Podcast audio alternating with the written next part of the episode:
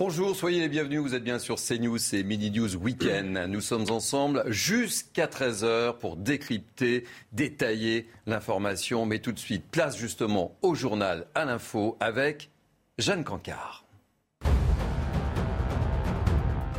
Opération de la dernière chance aujourd'hui pour le beluga coincé dans la Seine. Des vitamines vont être administrées aux cétacés de 4 mètres qui se trouvent actuellement dans le fleuve à seulement 70 km de Paris.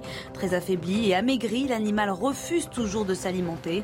Son état de santé rend très pessimiste les experts concernant ses chances de survie.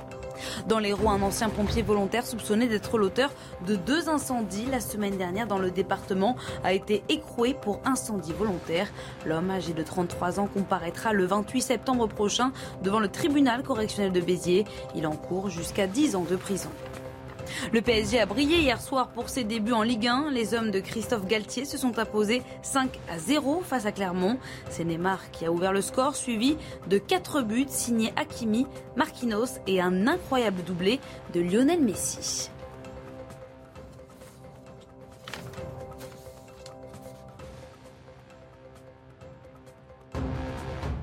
Magnifique but. Et, dans 30 minutes, nous retrouverons euh, Adrien euh, Spieretti pour l'information. Alors tout de suite, le programme de Midi 12 Week-end, programme très chargé ce matin.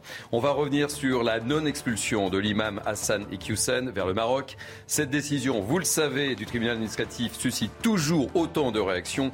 L'imam s'identifie au courant des frères musulmans. Que dit leur doctrine? On en parle. Deux faits divers à la une de l'actualité ce matin. Un rodéo urbain qui tourne mal à Pontoise. Deux enfants grièvement blessés. Il est urgent d'agir. Quelles mesures On en débat avec nos invités. Une agression au couteau dans le Val-de-Marne, le ras-le-bol des élus locaux. On entendra le maire de Villeneuve-Saint-Georges, lieu de l'agression.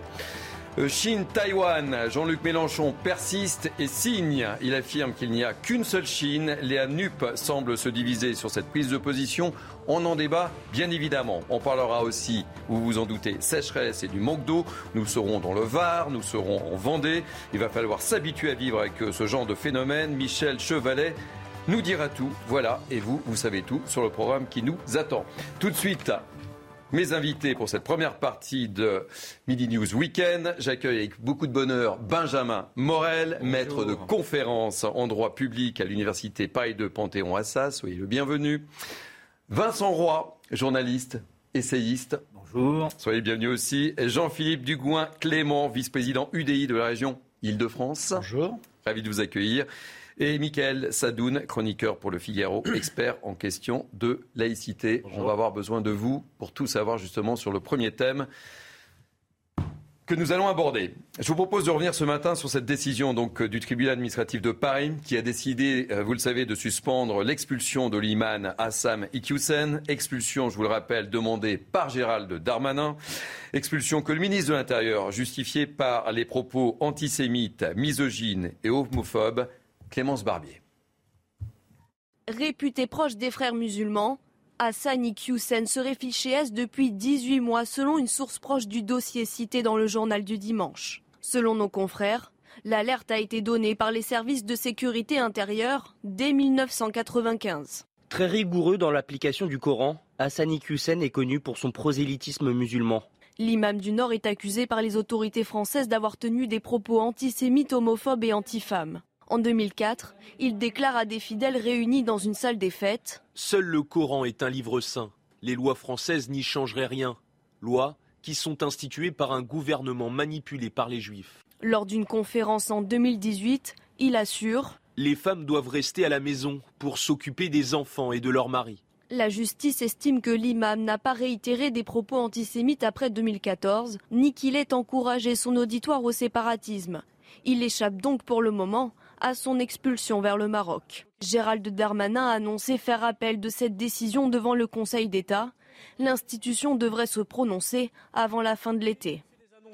Allez, comme d'habitude, euh, je vous propose de faire un petit tour de table sur euh, cette décision dont on ne cesse de parler depuis 48 heures. Euh, Michael Sadoun, ça, vous surprend Ça vous surprend pas cette décision du tribunal administratif de Paris? Ben, Je pense que, comme beaucoup, j'ai été vraiment frappé de, de, stupeur en apprenant cette décision. Euh, puisqu'il y avait quand même euh, tous les motifs euh, pour expulser M.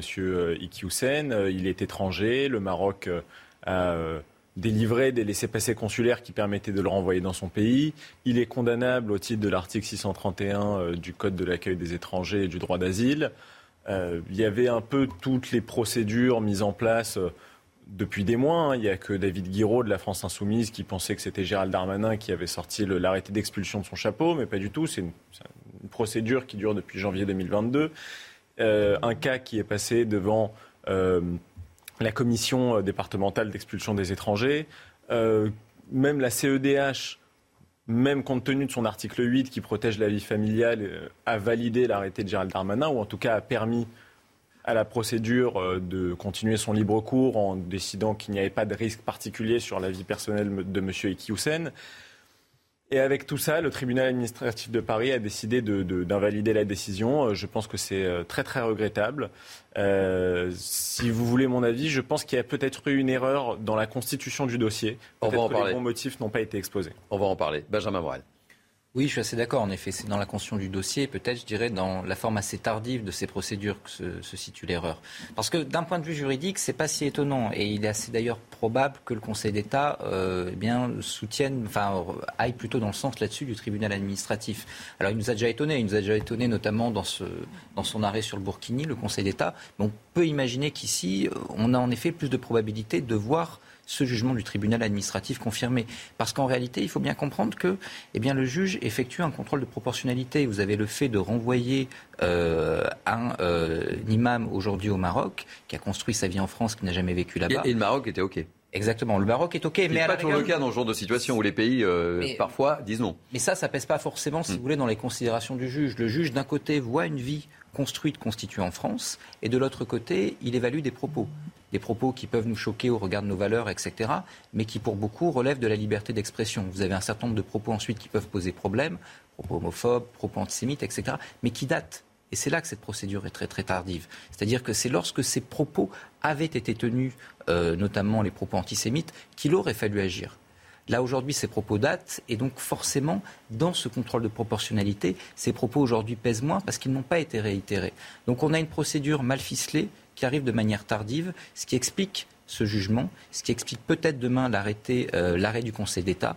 Et donc, fondamentalement, on se retrouve en effet face à un problème, mais qui n'est pas d'abord un problème, je dirais, juridique. Ce n'est pas le problème du juge, là. C'est vraiment un problème politique, de réaction des autorités politiques. Jean-Philippe euh, Dugouin, euh, Clément, même question. surpris, pas surpris, surpris bah, en fait, il y a deux questions. Il y a une question juridique, elle vient d'être évoquée, je rajouterai rien dessus, je partage intégralement ce que vous avez dit à l'un et l'autre. Et puis il y a une question politique. Politiquement, on est devant l'impuissance de l'État. On est dans une situation qui est profondément choquante. On est sur le sol français. On est face à un imam qui, depuis 20 ans, a tenu des propos euh, contraires aux valeurs de la République, par rapport à la laïcité, par rapport à l'antisémitisme, par rapport aux droits des femmes.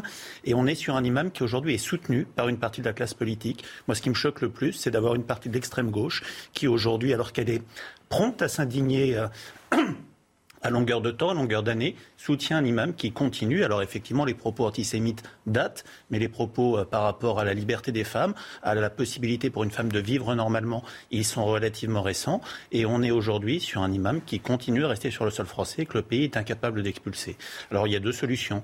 Soit c'est euh, l'État français, M. Darmanin, qui a, et ses services, qui ont mal monté le dossier, ce qui justifie l'interprétation qui a été faite par le tribunal administratif. On peut dans ce cas-là espérer que euh, le dossier soit mieux monté à l'avenir et que l'expulsion ait lieu. Soit effectivement, euh, c'est la loi qui ne permet pas d'expulser quelqu'un dans cette situation-là. Il faut changer la loi.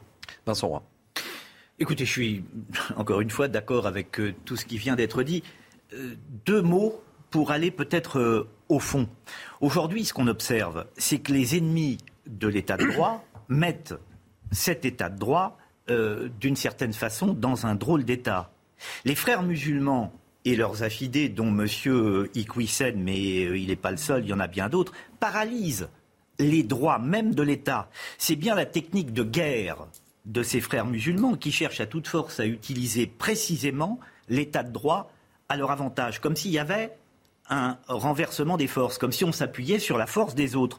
C'est presque chinois au sens du, Sun Tzu, leur technique. C'est-à-dire qu'ils se servent de la force même de leur adversaire. C'est véritablement un jeu de force. Tout l'art de la guerre, là, et dans la Dupri. On est loin de la guerre grandiose à la Clausewitz. C'est pas du tout la même technique. Là, on utilise, on enfonce des coins dans le droit même afin de s'en servir. On, remplit insidieusement la société de ses idées. Ici, euh, le Burkini, là, autre chose. Et on avance comme ça. Donc on se sert du droit même.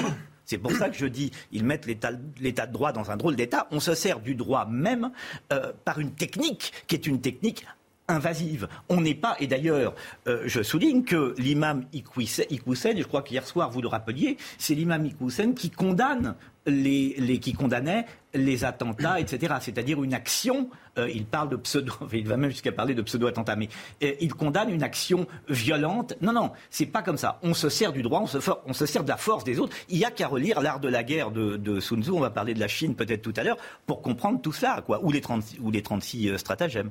Voilà, là, là, on est vraiment là-dedans. C'est pour ça que je voulais aller au fond. Oui, non, je suis absolument d'accord. C'est-à-dire qu'on est dans une tactique, notamment avec les frères musulmans, qui est une, une, tactique du judo. Vous utilisez les faiblesses de l'adversaire, ou en tout cas ses propres caractéristiques, pour mieux favoriser votre infiltration. Vous ne rentrez pas dans une logique violente, mais au contraire dans une logique extrêmement respectueuse de ce que l'on va appeler l'état de droit, et vous réinterprétez le droit. Vous tentez la stratégie électorale en poussant vos affidés à aller voter et pour voter éventuellement pour des partis qui peuvent vous soutenir, et vous jouez les prétoires vous tentez le juge et des principes qui sont des principes laïques démocratiques, vous en demandez au juge la réinterprétation pour arriver peu à peu à gagner des euh, batailles idéologiques. Et là, il faut voir que notre état de droit est extrêmement bien conçu et en même temps en grande partie inadapté. C'est-à-dire que qu'est-ce que c'est que l'état de droit originellement? C'est une euh, façon de concevoir le rôle de l'État et le rôle du droit en vue de défendre l'individu contre une mainmise de l'État sur sa vie privée, sur la liberté publique, etc.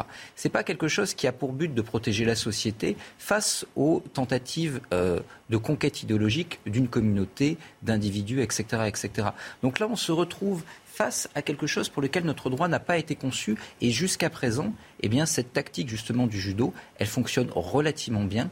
On tente évidemment de s'en défendre, mais objectivement, cette stratégie est extrêmement efficace. En France, mais en Europe de manière générale, aux États-Unis également. Alors justement, je voudrais qu'on avance parce que c'est vrai que ça fait 48 heures que, nous parlons de, cette décision et ce matin, dans, le cadre de Mini News Weekend, je voudrais qu'on cible un petit peu plus sur le, profil de, cet imam. Mais vous l'avez rappelé les uns et les autres, hein. il est réputé proche des, frères musulmans. Alors justement, quelle est la, doctrine de, ces frères euh, musulmans?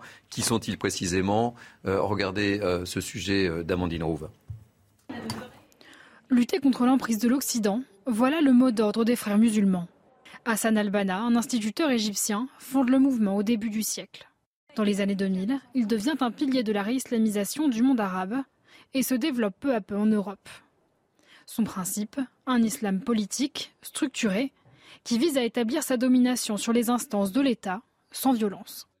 Les frères musulmans s'appuient notamment sur la taqiyya, un moyen d'intégrer l'islam à la société de façon discrète. La notion de taquilla, qui est la dissimulation, veut dire qu'on peut avancer masqué. C'est-à-dire que pour conquérir le pouvoir, on peut utiliser tous les arguments, euh, tout, ce qui est euh, comment, apporté pour essayer justement de, se mettre dans cette conquête du pouvoir. Donc ça veut dire utiliser les institutions judiciaires, bien connaître euh, ces, mêmes institutions dans le pays concerné, utiliser la politique aussi, se présenter aux élections, et surtout essayer de noyauter euh, tout, un tas d'organisations qui vont permettre justement au mouvement, de prospérer et d'asseoir son pouvoir. Institutions, organisations étatiques, mais aussi des mouvements locaux ou des associations. Aujourd'hui, le mouvement peut aussi compter sur les réseaux sociaux pour diffuser son idéologie.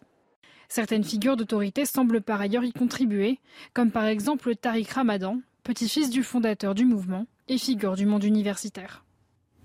Alors, on, on finit pas, euh, on n'en finit pas d'avoir des, informations sur, sur cet imam, et, euh, euh, j'en réfère à, l'information donnée par nos confrères du journal du, dimanche.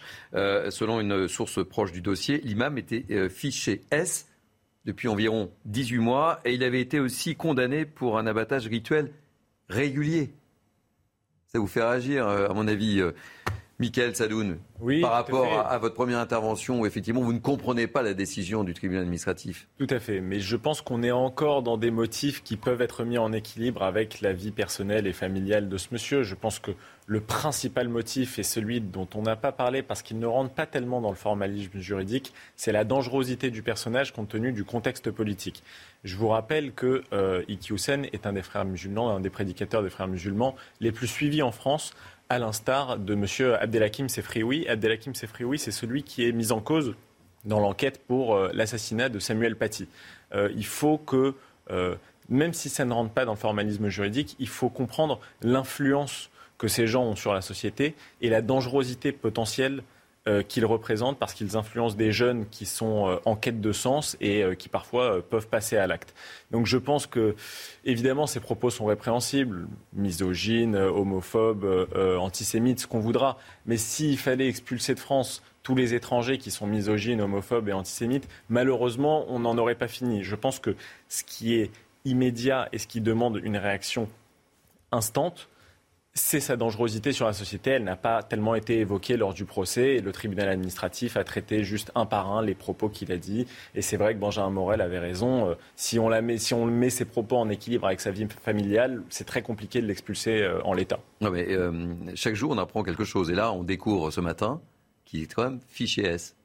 Oui, mais Ça veut dire quelque chose quand même, Benjamin. Ça veut dire quelque chose, mais quand vous êtes fiché S, en réalité, ça signifie que vous faites l'objet d'un suivi particulier. Ça ne signifie pas qu'il y a une condamnation ou qu'on vous reproche des faits particuliers qui pourraient éventuellement justifier une expulsion. Donc il y a souvent une surinterprétation, enfin pas une surinterprétation, mais une mésinterprétation de cette caractéristique fiché S qui, pour la justice, eh bien, ne peut pas vraiment être un élément suffisant pour justifier une, expulsion. L'important, c'est ce qu'il y a dans votre dossier Si en effet il y a des éléments qui peuvent conduire à vous expulser, à ce moment-là, ça peut jouer. Mais la simple caractéristique elle-même n'est pas suffisante. Par rapport à ce qui a été dit, il faut voir que, vous parliez tout à l'heure dans votre reportage de Tariq Ramadan, on a affaire à des gens extrêmement intelligents et qui savent jouer avec les limites de la liberté d'expression. C'est ce qu'on évoquait tout à l'heure. C'est pas parce que vous avez un propos qui peut être un propos extrêmement radical, qui en effet va conduire ensuite une partie de la jeunesse à se radicaliser, etc., que vous franchissez la ligne rouge du point de vue juridique. Vous pouvez flirter avec elle. Et vous pouvez flirter de telle façon à ce que vos propos eh bien, soient interprétés tels que vous pensez qu'ils devraient être interprétés, mais sans vous-même franchir cette ligne rouge. Auquel cas, ces propos peuvent nous choquer individuellement, ils peuvent nous choquer collectivement, mais ils ne peuvent pas être considérés comme tels par le juge. Ça reste des propos qui, aussi aberrants soient-ils, eh sont des propos qui ont le droit d'être tenus, et donc ce faisant, qui ne peuvent pas conduire à votre expulsion. Et en effet, cette dangerosité, je suis tout à fait d'accord avec vous, aujourd'hui, elle est extrêmement difficile à apprécier par un juge, justement parce que, eh bien, entre la liberté d'expression et le franchissement de la ligne rouge, eh bien, on a affaire à des acteurs qui savent particulièrement bien jouer notre jeu de l'état de droit. On on a le sentiment, effectivement, qu'il a été le plus fort, notamment vis-à-vis du ministre de l'Intérieur. C'est un peu le ressenti qu'on peut avoir et que tous les Français peuvent avoir. Mais c'est ce qui est totalement inadmissible et choquant pour les Français. Parce ça, qu'on les est Français vont une pas comprendre. on est- On dans une Mais situation. je vous rappelle le, le sondage, hein, euh, vous en avez connaissance, hein, du- le, le sondage euh, CNews euh, dont on a beaucoup, beaucoup, beaucoup parlé autour de nos plateaux. 91% des Français souhaitent l'expulsion. Mais, comment voulez-vous comment, voulez-vous je mets de côté la question juridique, je parle de la question politique et morale. Comment voulez-vous que les Français puissent accepter une situation de ce type? Vous avez un imam qui depuis des décennies tient des propos qui sont contraires aux valeurs de la République. On est dans un monde qui est en proie à une guerre terroriste depuis des années, euh, qui vit des attentats, qui vit avec cette peur latente et on se retrouve à avoir un ministre de l'Intérieur, un des principaux personnages de l'État, qui s'engage sur l'expulsion de euh, cette personne et qui est désavoué, qui se retrouve impuissant pour aller au bout de la procédure qu'attendent les Français. On est dans une situation qui n'est politiquement pas tenable, pas acceptable et pas normale. Je comprends la situation juridique, chacun peut la comprendre, mais c'est juste quelque chose qui est inacceptable, inadmissible. Et je pense que euh, soit le Conseil d'État euh, invalide euh, la décision du tribunal administratif, ce qui est possible. Si- L'interprétation peut être différente, il y a peut-être des éléments complémentaires qui peuvent être apportés. La question du fait que cette personne soit fichée S, est-ce que ça figurait dans son dossier au tribunal administratif ou pas? Je n'en sais rien, je n'y ai pas eu accès. Mais si le Conseil d'État devait confirmer l'interprétation du droit qui a été faite par le tribunal administratif, eh bien c'est que le droit n'est pas bon et qu'il faut changer la loi. Alors je voulais justement à ce propos euh, vous faire euh, entendre la, réaction et, l'analyse de Georges Fenech, qui est notre spécialiste euh, Maison, spécialiste CNews. Vous allez voir un petit peu ça, son analyse. il ne se mouille pas totalement, mais j'ai plutôt tendance à, lui faire confiance euh, lorsque Georges Fenech euh, évoque ses problèmes de droit. Il y a aussi la possibilité pour le Conseil d'État, lorsqu'il sera saisi sur le fond ou le tribunal administratif, de valider quand même cette décision sur le fond en estimant que l'atteinte est tellement grave à l'ordre public que même s'il présente une catégorie d'étrangers protégés, le ministre a le droit d'expulser. Mais je dirais comme ça un petit peu au doigt mouillé, en l'état actuel, euh, on peut s'attendre, hein, je ne voudrais pas trop m'aventurer, mais on peut s'attendre à ce que le Conseil d'État euh, confirme cette décision du tribunal administratif. Nous sommes dans un état de droit, il y a des textes, il y a des procédures. Pour l'instant, c'est une mesure purement provisoire. Vous voyez, hein, euh, non, mais d'analyse de Georges Fenech. Oui, non mais c'est pas gagné. Oh, c'est pas, gagné. Le Conseil d'État risque d'aller dans le sens du tribunal administratif de Paris. Hein. C'est pas gagné. Encore une fois, on est en train de marcher complètement sur la tête. Le juge administratif et j'entends euh, j'entends que juridiquement, c'est ce qu'on se disait hier soir, tout ça se tient parfaitement. Mais enfin, on a un droit qui n'est plus adapté à la situation. On sait les comportements de ce monsieur. On apprend ce matin que, euh, de surcroît, il est fiché S, ce qui ne rajoute pas. Euh, voilà. Et la seule préoccupation du juge administratif, c'est de savoir si euh, on, on, va avoir une réponse proportionnée ou disproportionnée quant à la vie de famille de ce monsieur qui a 15 petits-enfants. 5 enfants. 5 enfants, 15 petits-enfants. Enfin, que sais-je encore? Enfin, la vie de famille de ce monsieur qui va, peut-être être expulsé dans un pays qu'il ne connaît pas, alors même qu'il a choisi euh, de ne pas prendre la nationalité française. Enfin, enfin de, quoi on se préoccupe? Et j'ai l'impression qu'on a un, état de droit décorrélé, totalement décorrélé des préoccupations des Français qui, dans une majorité écrasante, demandent à ce que l'on n'ait plus sur notre territoire des individus de ce calibre. Où en est-on? Nous sommes en train véritablement de marcher sur la tête. Nous avons quelqu'un qui est homophobe, euh, qui, euh, qui, tient des propos sur les femmes, euh, qui est antisémite, qui n'appelle pas, certes, au djihad, mais qui parle des attentats comme de pseudo-attentats, et le tribunal administratif trouve légal par conséquent, au nom de l'état de droit, précisément, de suspendre son départ. Non, non, vraiment, on est en train de marcher sur la tête. On a un droit qui n'est plus adapté à la dangerosité des situations auxquelles nous sommes confrontés. C'est tout. Alors, euh, hier soir, j'avais comme, euh, invité autour de, ce plateau euh, Naem Bestanadji, qui est essayiste et, notamment auteur d'un livre très intéressant, Le linceul du féminisme, caresser l'islamisme dans le sens du voile. Écoutez justement sa réaction.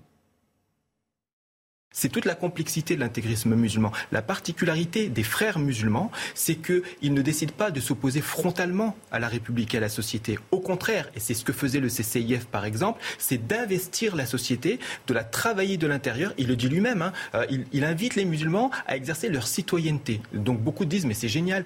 Mais en fait, il, les appelle à exercer leur citoyenneté, non pas en tant que citoyens français, mais en tant que musulmans pour faire avancer leur, ce qu'ils considèrent leur islamité. Et donc, il a des propos, par exemple, où il dit Je suis pour la République, je suis pour la laïcité, j'appelle les croyants à respecter les lois de la République. Mais à côté de ça, il tient aussi des propos qui sont à l'opposé de cela. Parce que c'est un militant politique qui a, il a des éléments de langage issus de l'idéologie des frères musulmans qui sont utilisés pour justement passer entre les mailles. Et c'est toute la difficulté de trouver des propos clairs, nets et précis pour l'incriminer, pour justifier son expulsion. Je trouve que cette analyse de, de Naïm pose vraiment le problème. Et on comprend bien le sens tactique de cet imam dont on parle depuis ce matin. Oui, bien sûr, tout à fait. Bah, ce dont il parle, en fait, c'est un peu euh, ce qu'on appelle euh, la taquia, quoi. oui, c'est la taquia. stratégie de dissimulation des frères musulmans, euh, double discours permanent. Mais c'est une chose qu'on connaît quand même depuis plusieurs années en France, déjà, à l'époque, dans les années 2000. Oui, mais ça marche, là. Hein. Tariq Ramadan, bah, bien sûr, bien sûr, bien sûr, ça marche complètement. Et Tariq Ramadan a quand même réussi depuis longtemps à s'infiltrer, lui et son frère, hein, ils sont les, petits-fils d'Hassan al-Banna, euh, fondateur des frères musulmans. Euh, il tenait certains discours sur les, cassettes de, prédicateurs et puis d'autres discours sur les plateaux télé. Et en, surfant un peu comme ça sur le discours, en profitant aussi euh, d'une certaine présentabilité médiatique, d'un certain aura, d'un certain charisme, ils arrivent à ne pas vraiment être pris dans les mailles du filet. Voilà, il n'y a eu que cette affaire d'agression sexuelle pour Tariq Ramadan, mais il n'a jamais tellement été euh, pris sur le fait euh, quant à ses propos religieux, sauf par Nicolas Sarkozy, qui à l'époque luttait frontalement contre lui. Il y avait aussi Caroline Fourest, mais rares étaient ceux qui se confrontaient directement à Tariq Ramadan, justement parce qu'il y avait une ambiguïté dans son discours. Il faut faire très attention à cette ambiguïté. Justement, en parlant de, en parlant de cette stratégie et de sa démarche, je ne sais plus, euh, j'avais un, de nos invités hier soir, je ne sais plus qui l'évoquait, je ne sais pas si c'est vous, Benjamin, ou pas, comme quoi, de toute façon, même si demain, dans l'absolu, il était expulsé, ce qui semble aujourd'hui difficile. En fait, il a formé des bébés. Bien sûr. Il a écrémé.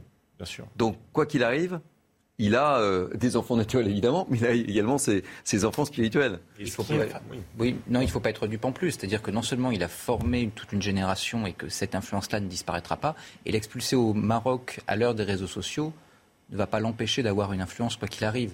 Donc, je veux dire, évidemment, euh, on est face à une mesure qui peut apparaître comme étant nécessaire, etc., mais elle ne réglera pas tous les problèmes. J'aimerais quand même voir une petite éclaircie dans cette affaire. On parlait tout à l'heure de l'état de droit, etc., en disant, bah, grosso modo, cet état de droit, il est bloquant.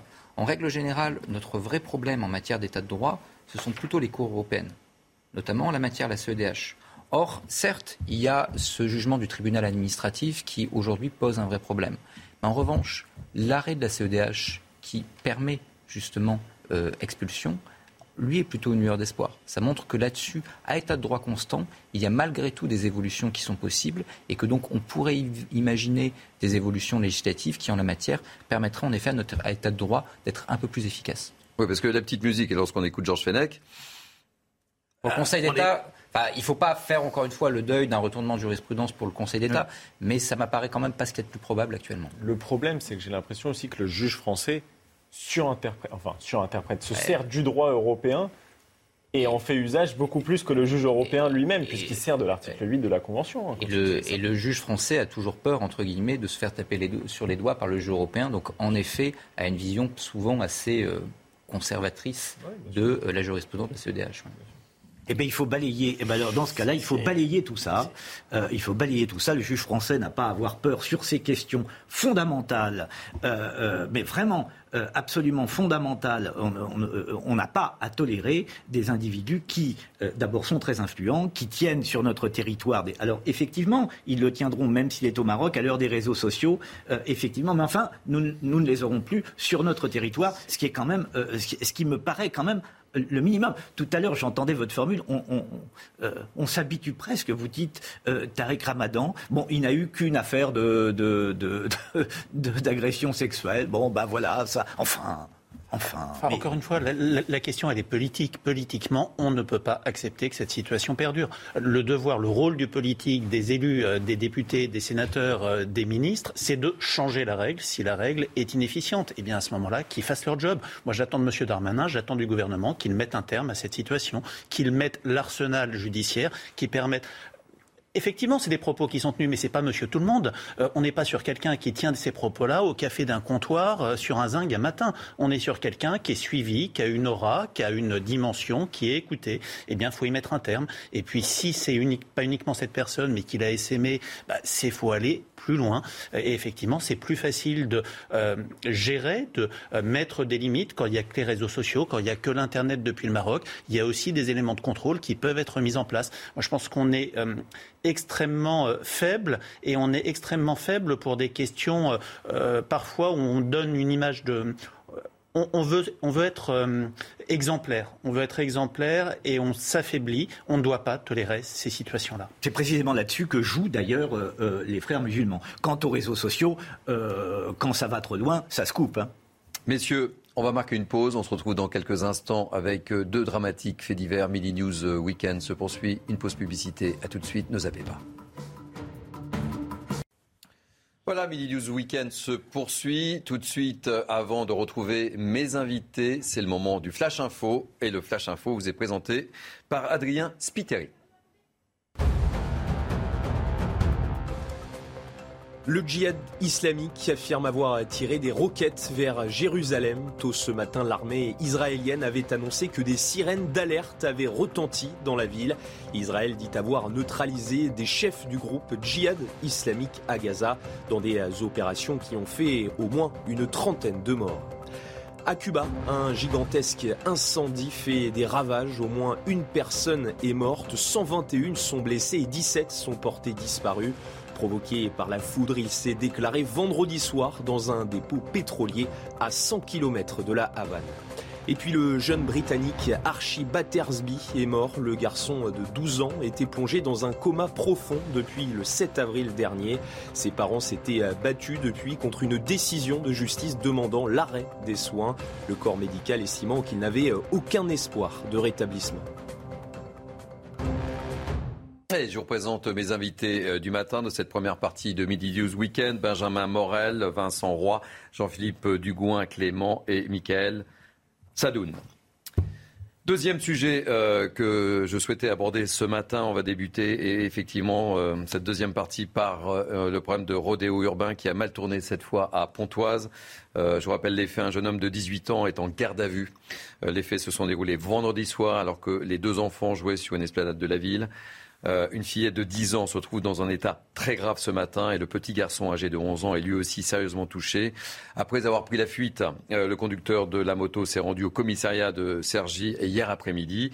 Il a été placé en garde à vue. Il a 18 ans. Il n'est pas euh, connu des services de police. Il a reconnu les faits. Explication de Mathieu Devez et de Fabrice Elsner et on en parle juste après. Au lendemain du drame, les habitants de Pontoise ne cachent pas leur colère et leur émotion.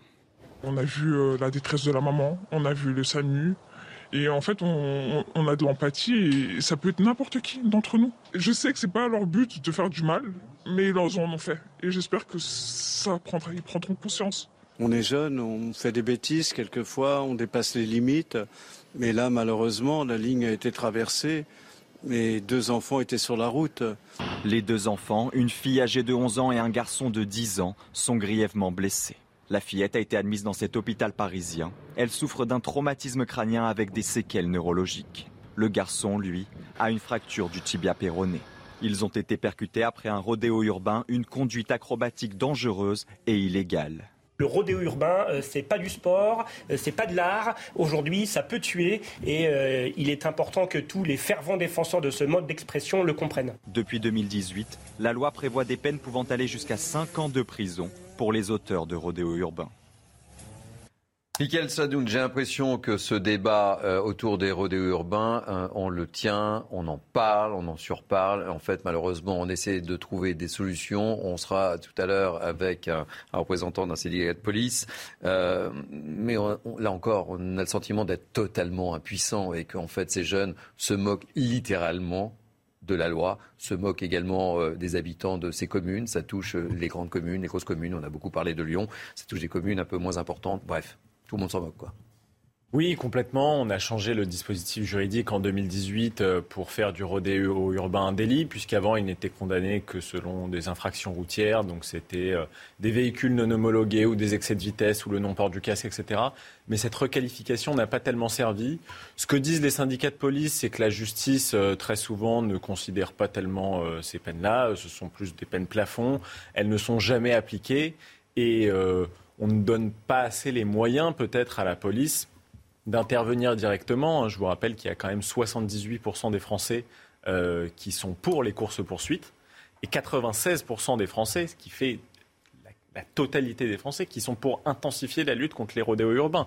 Donc je pense qu'il faudrait donner plus de moyens à la police, peut-être les autoriser à euh, prendre en charge les véhicules. Saisir les véhicules. Euh, les courses-poursuites, évidemment à saisir les véhicules. Certains syndicats demandent même destruction du véhicule quand ils ne sont pas volés. Je pense qu'il faut intensifier. Ça ne demande pas nécessairement de passer par des lois, hein, mais ça peut passer par des circulaires. Je pense que les circulaires de 2020-2021 ont permis d'intensifier la lutte contre les rodéos urbains et j'espère qu'on continuera dans ce sens-là parce que en effet, le rodéo urbain n'est pas de l'art. Euh, il peut tuer, il peut blesser. Et quand je vois des réalisatrices comme Lola Kivoron qui sont encensées à Cannes et qui font l'apologie de cette pratique, on ne peut que euh, s'émouvoir et s'énerver. Jean-Philippe Dugouin, Clément, vous êtes élu en région Île-de-France. C'est un phénomène que vous sentez euh, croissant, évidemment. Et aujourd'hui, c'est devenu un phénomène de mode. Les réseaux sociaux, on en parlait également euh, et très fréquemment avec les Dalton, hein, qui ont rendu, euh, je ne sais pas si on peut appeler ça un sport ou pas, enfin voilà, populaire à travers les réseaux sociaux notamment. Bah, c'est un phénomène qu'on va retrouver déjà partout, quelle que soit la typologie de commune, euh, qu'on soit dans des communes plutôt résidentielles ou dans des communes avec des quartiers difficiles, on va le retrouver partout de manière plus ou moins développée en fonction des quartiers. Euh, ce qui change, c'est la quantité euh, de, de, de rodéos urbains ou sur ce type de phénomène. Je crois Première chose, déjà, c'est la compassion. Parce que ce qui s'est passé, c'est des vies qui sont foutues en l'air. Les vies des familles des blessés, des blessés, euh, la vie euh, de la personne qui a renversé ses enfants, de sa famille, c'est des vies qui sont fichues en l'air. Première chose. Et, la, jeune fille, la jeune fille de 10 ans, je dois le préciser, est vraiment dans un état très grave. Hein, c'est pour ça que je vous dis que c'est des vies qui sont foutues en l'air. La vie de cet euh, enfant, la vie de sa famille, la vie du gosse, parce qu'à 18 ans, c'est un gosse qui l'a renversé, la vie de sa famille. Et donc, c'est des vies qui sont fichues en l'air parce qu'on ne fait rien. en 2018, on a surlégiféré. On a mis potentiellement 5 ans de prison pour des rodéos urbains. La réalité, c'est que jamais un juge ne va condamner à de l'enfermement un gamin de 16, 17, 18 ans parce qu'il a fait une roue arrière dans un quartier. Ça n'est pas le cas, ça n'arrivera jamais. Et donc, on n'a pas de réponse parce qu'on a voulu souvent faire de l'émotionnel, surlégiférer, dire, euh, faire les gros bras, dire on va prendre des décisions extrêmement fortes. On aurait été beaucoup plus efficace en renforçant euh, les possibilités de contrôle, en faisant ce qui se fait en Angleterre. Qu'attendent les Français C'est de donner la possibilité aux policiers de poursuivre et de donner surtout la certitude aux policiers quand ils poursuivent qu'ils seront suivis par leur hiérarchie. Parce qu'aujourd'hui, qu'est-ce qui se passe? C'est que s'il y a un accident dans le cadre d'une poursuite, des policiers, des gendarmes savent qu'ils ne seront pas. Et donc, aujourd'hui, il y a besoin d'avoir une police qui se sente suivie. Et puis, l'autre chose sur laquelle il faut jouer, c'est la confiscation et la destruction des véhicules de manière systématique. Aujourd'hui, quelque chose qui est effectivement dissuasif, c'est de savoir que le véhicule, s'il est arrêté, euh, s'il est recherché dans une cave, dans un garage, parce que c'est aussi un travail qui peut se faire en amont, d'aller chercher les véhicules là où ils sont garés, là où ils sont stockés, eh bien le véhicule va être détruit, va être confisqué. Ça, c'est quelque chose qui est dissuasif. Dire vous aurez potentiellement une peine d'enfermement, c'est quelque chose qui ne l'est pas parce que ça ne sera jamais appliqué. Le, problème de fond, euh, c'est vrai qu'on l'a, évoqué souvent, euh, la destruction de, ces véhicules, mais parfois ils sont volés ils n'appartiennent pas, évidemment. Euh, il arrive qu'ils soient volés. Dans la majeure partie des cas, ils ne sont pas volés. Les véhicules où il y a une déclaration de vol, c'est absolument minoritaire. On est sur des dirt, on est sur des quads, on est sur des véhicules qui, en général, euh, sont achetés, euh, sont prêtés, sont conduits par la personne qui n'en est pas propriétaire. Ça a été prêté, donc il n'y a pas de déclaration de vol. Le cas du vol existe, mais c'est totalement minoritaire. Déjà, si on autorisait la destruction systématique de tout véhicule ayant servi à ce type de rodéo, n'ayant pas fait l'objet d'un vol, eh ben, je vous garantis qu'on ferait des progrès. Vincent Roy, je vous donne la parole dans quelques instants parce que nous sommes en direct avec Benoît Barret, qui est secrétaire national province Alliance Police Nationale. Euh, Benoît Barret, merci d'être avec nous. Euh, que peut faire la police? Parce qu'en fait, le rodéo, j'ai l'impression que c'est un feuilleton dont on parle et dont on parle et dont on parle. Finalement, euh, il n'y avait pas de solution. On a abordé cette thématique il y a une semaine, une semaine, ici, ici même, autour de ce plateau. Et je disais en conclusion de ce plateau qu'on n'allait pas finir d'en parler. Une semaine après, on a un drame avec deux jeunes enfants, dont une qui est en situation très difficile, âgée de 10 et 11 ans. Que peut faire la police? Vous avez raison, je crois que vos, invités ont pointé du doigt ce qu'il fallait faire euh, de façon urgente. Vous savez, il y a eu la loi en 2018, la loi anti-rodéo, effectivement, avec euh, des peines de prison de 1 an euh, à 5 ans, toujours prévues, mais jamais, jamais évidemment prononcées, hein, jamais exécutées. Ça, c'est, je crois que c'est la, faiblesse majeure de la France, des peines prévues sans jamais être exécutées. Et puis, on se rend compte que depuis 2018, il y a 30% de plus de rodéos qui ont été commis en France, 30%. Il y a quasiment 10 000 rodéos en, 2020 hein, connus en France. autant vous dire que le phénomène est extrêmement important. Ben, ce qu'il faut déjà, d'une part, c'est euh, repermettre à l'autorité euh, d'avoir toute attitude pour mettre fin à ce délit qui est grave. Aujourd'hui, en France, effectivement, le policier ne peut pas, et notamment en province, ne peut pas poursuivre les auteurs de rodéo. Alors autant vous dire que lorsqu'on ne peut pas les poursuivre, on se rend bien compte que c'est pas facile de les interpeller. C'est le premier point. Et si d'aventure les collègues le faisaient, parce qu'il y avait un, danger grave et imminent, une personne qui vient de commettre un méfait, qui vient de blesser quelqu'un, si le collègue poursuit l'auteur, ce délinquant, parce qu'il n'y a pas d'autre mot que délinquant, eh bien, s'il y a un, accident, quelque chose qui se passe, même si cette personne se blesse ou pire dans sa poursuite, ce sera le policier qui sera placé d'une part en garde à vue immédiatement, avec tous les questionnements et toute la chaîne hiérarchique et judiciaire qui tomberait sur le collègue euh, sans aucun souci. Alors, la première chose, c'est un, effectivement, il faut faire en sorte de donner les moyens à la police et à la gendarmerie de faire son travail pour interpeller ses auteurs. C'est le premier point. Deux, c'est l'impunité. Il faut effectivement que les peines de prison soient réellement exécuté et soit prononcé par la justice. Tant qu'on n'arrive pas à ça, on n'avancera pas. Et enfin, évidemment, la confiscation et la destruction de ces véhicules sur le champ. Mais il y a aussi tout le pan parental. Qu'est-ce que font ces parents qui laissent des gamins euh, sur une moto, sur un quad, à, minuit, une heure du matin? Il y a aussi la responsabilité parentale, un sujet qui doit être également abordé. Donc pour la police, bah, la police a fait ce qu'elle peut avec ce qu'elle a, à savoir peu de choses. Donc restaurer l'autorité euh, de la police et de la gendarmerie. Vous savez, aujourd'hui, euh, il est temps que la loi de la République, qui défend les individus, qui défend les victimes, elle prenne le pas sur la loi des quartiers, sur la loi des délinquants, qui n'est là qu'ils imposent simplement aux gens, aux citoyens. Et ça, ce n'est plus acceptable. Vous vous rendez compte que les rodéos, outre les dangers que ça représente, évidemment, on l'a vu à Sevran, c'est nuisance pour des personnes qui sont incapables de dormir dans les quartiers, parce que les mecs, c'est toute la nuit qu'ils sont capables de faire ça, et parce que la police et la gendarmerie ne peuvent pas intervenir. Je crois qu'au-delà des lois, au-delà des lois, la volonté affichée, elle doit se traduire par des faits, par des faits au niveau du terrain.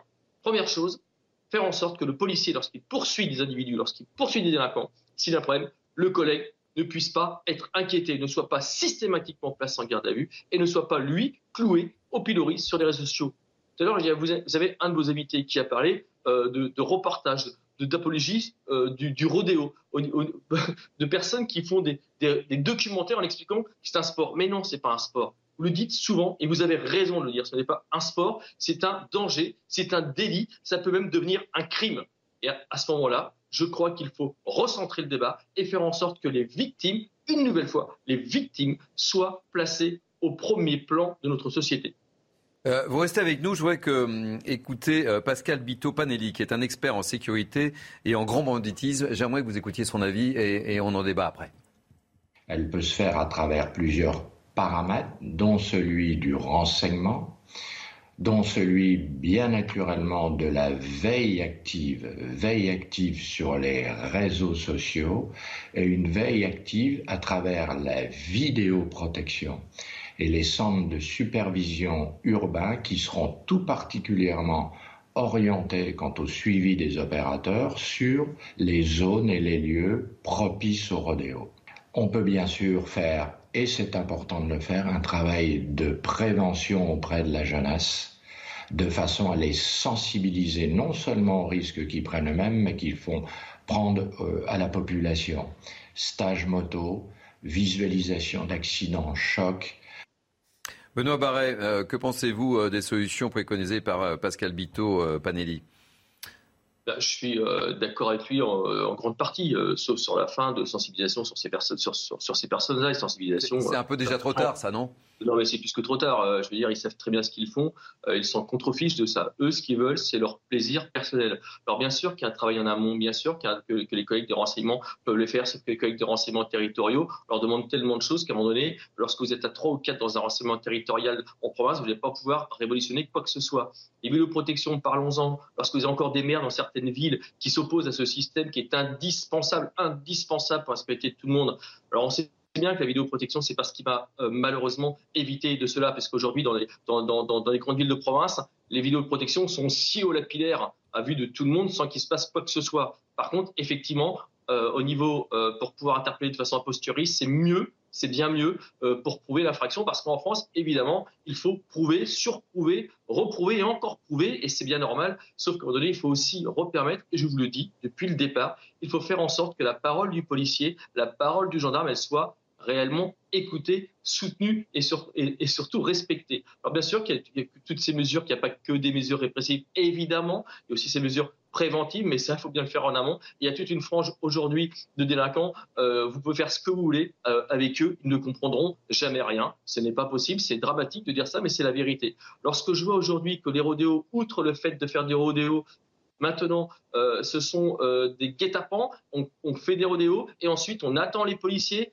Généralement, la nuit, des brigades de nuit en province, vous êtes 4, 5 ou 6 collègues de la nuit vous vous retrouvez face à 30 ou 40 personnes qui vous attendent avec des tirs de mortier. Bah oui, effectivement, c'est compliqué. Aujourd'hui, vous savez, il y a eu un débat, on parlait d'ensauvagement de la société. Eh bien, aujourd'hui, ce n'est plus des discours qu'on attend, ce sont des actes. La justice, évidemment, en premier lieu, des peines de prison exécutées. Et tant qu'on n'arrivera pas à ça, eh écoutez, vous savez quoi, dans 3, 4 mois, 5 mois, 6 mois, un an, reparlera sur votre antenne des rodéos. Il va falloir attendre encore une combien semaine hein, sur CNews, une semaine.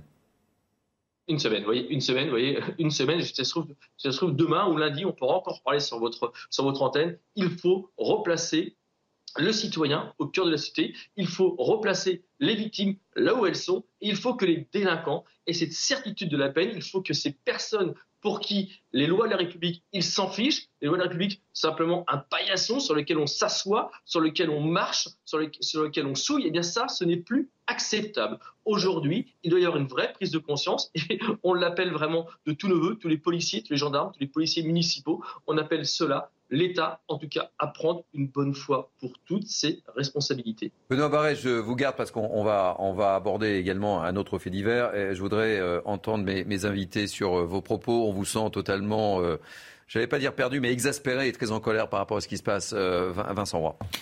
Qu'attend-on en réalité On attend un drame? Ben, le, drame, on l'a. le drame, on l'a. Là. on a une, une jeune fille de 10 ans qui est entre la vie et la mort. Quoi. On l'a. Euh, pour, pour l'instant, c'est effectivement tout à fait dramatique, mais que se passera-t-il si euh, la petite fille euh, et, vraiment c'est pas ce que je souhaite, qui est entre la vie et la mort actuellement, vient à décéder? On attend quoi? On attend qu'il y ait un drame, mais un vrai drame, c'est-à-dire un mort? Parce que à laisser la situation se déliter ainsi, le nombre, on, a dit 10 000 rodéos euh, actuellement, euh, fatalement, il va se passer quelque chose. Et ce sont les victimes de, de, rodéos, pas ceux qui montent sur la moto.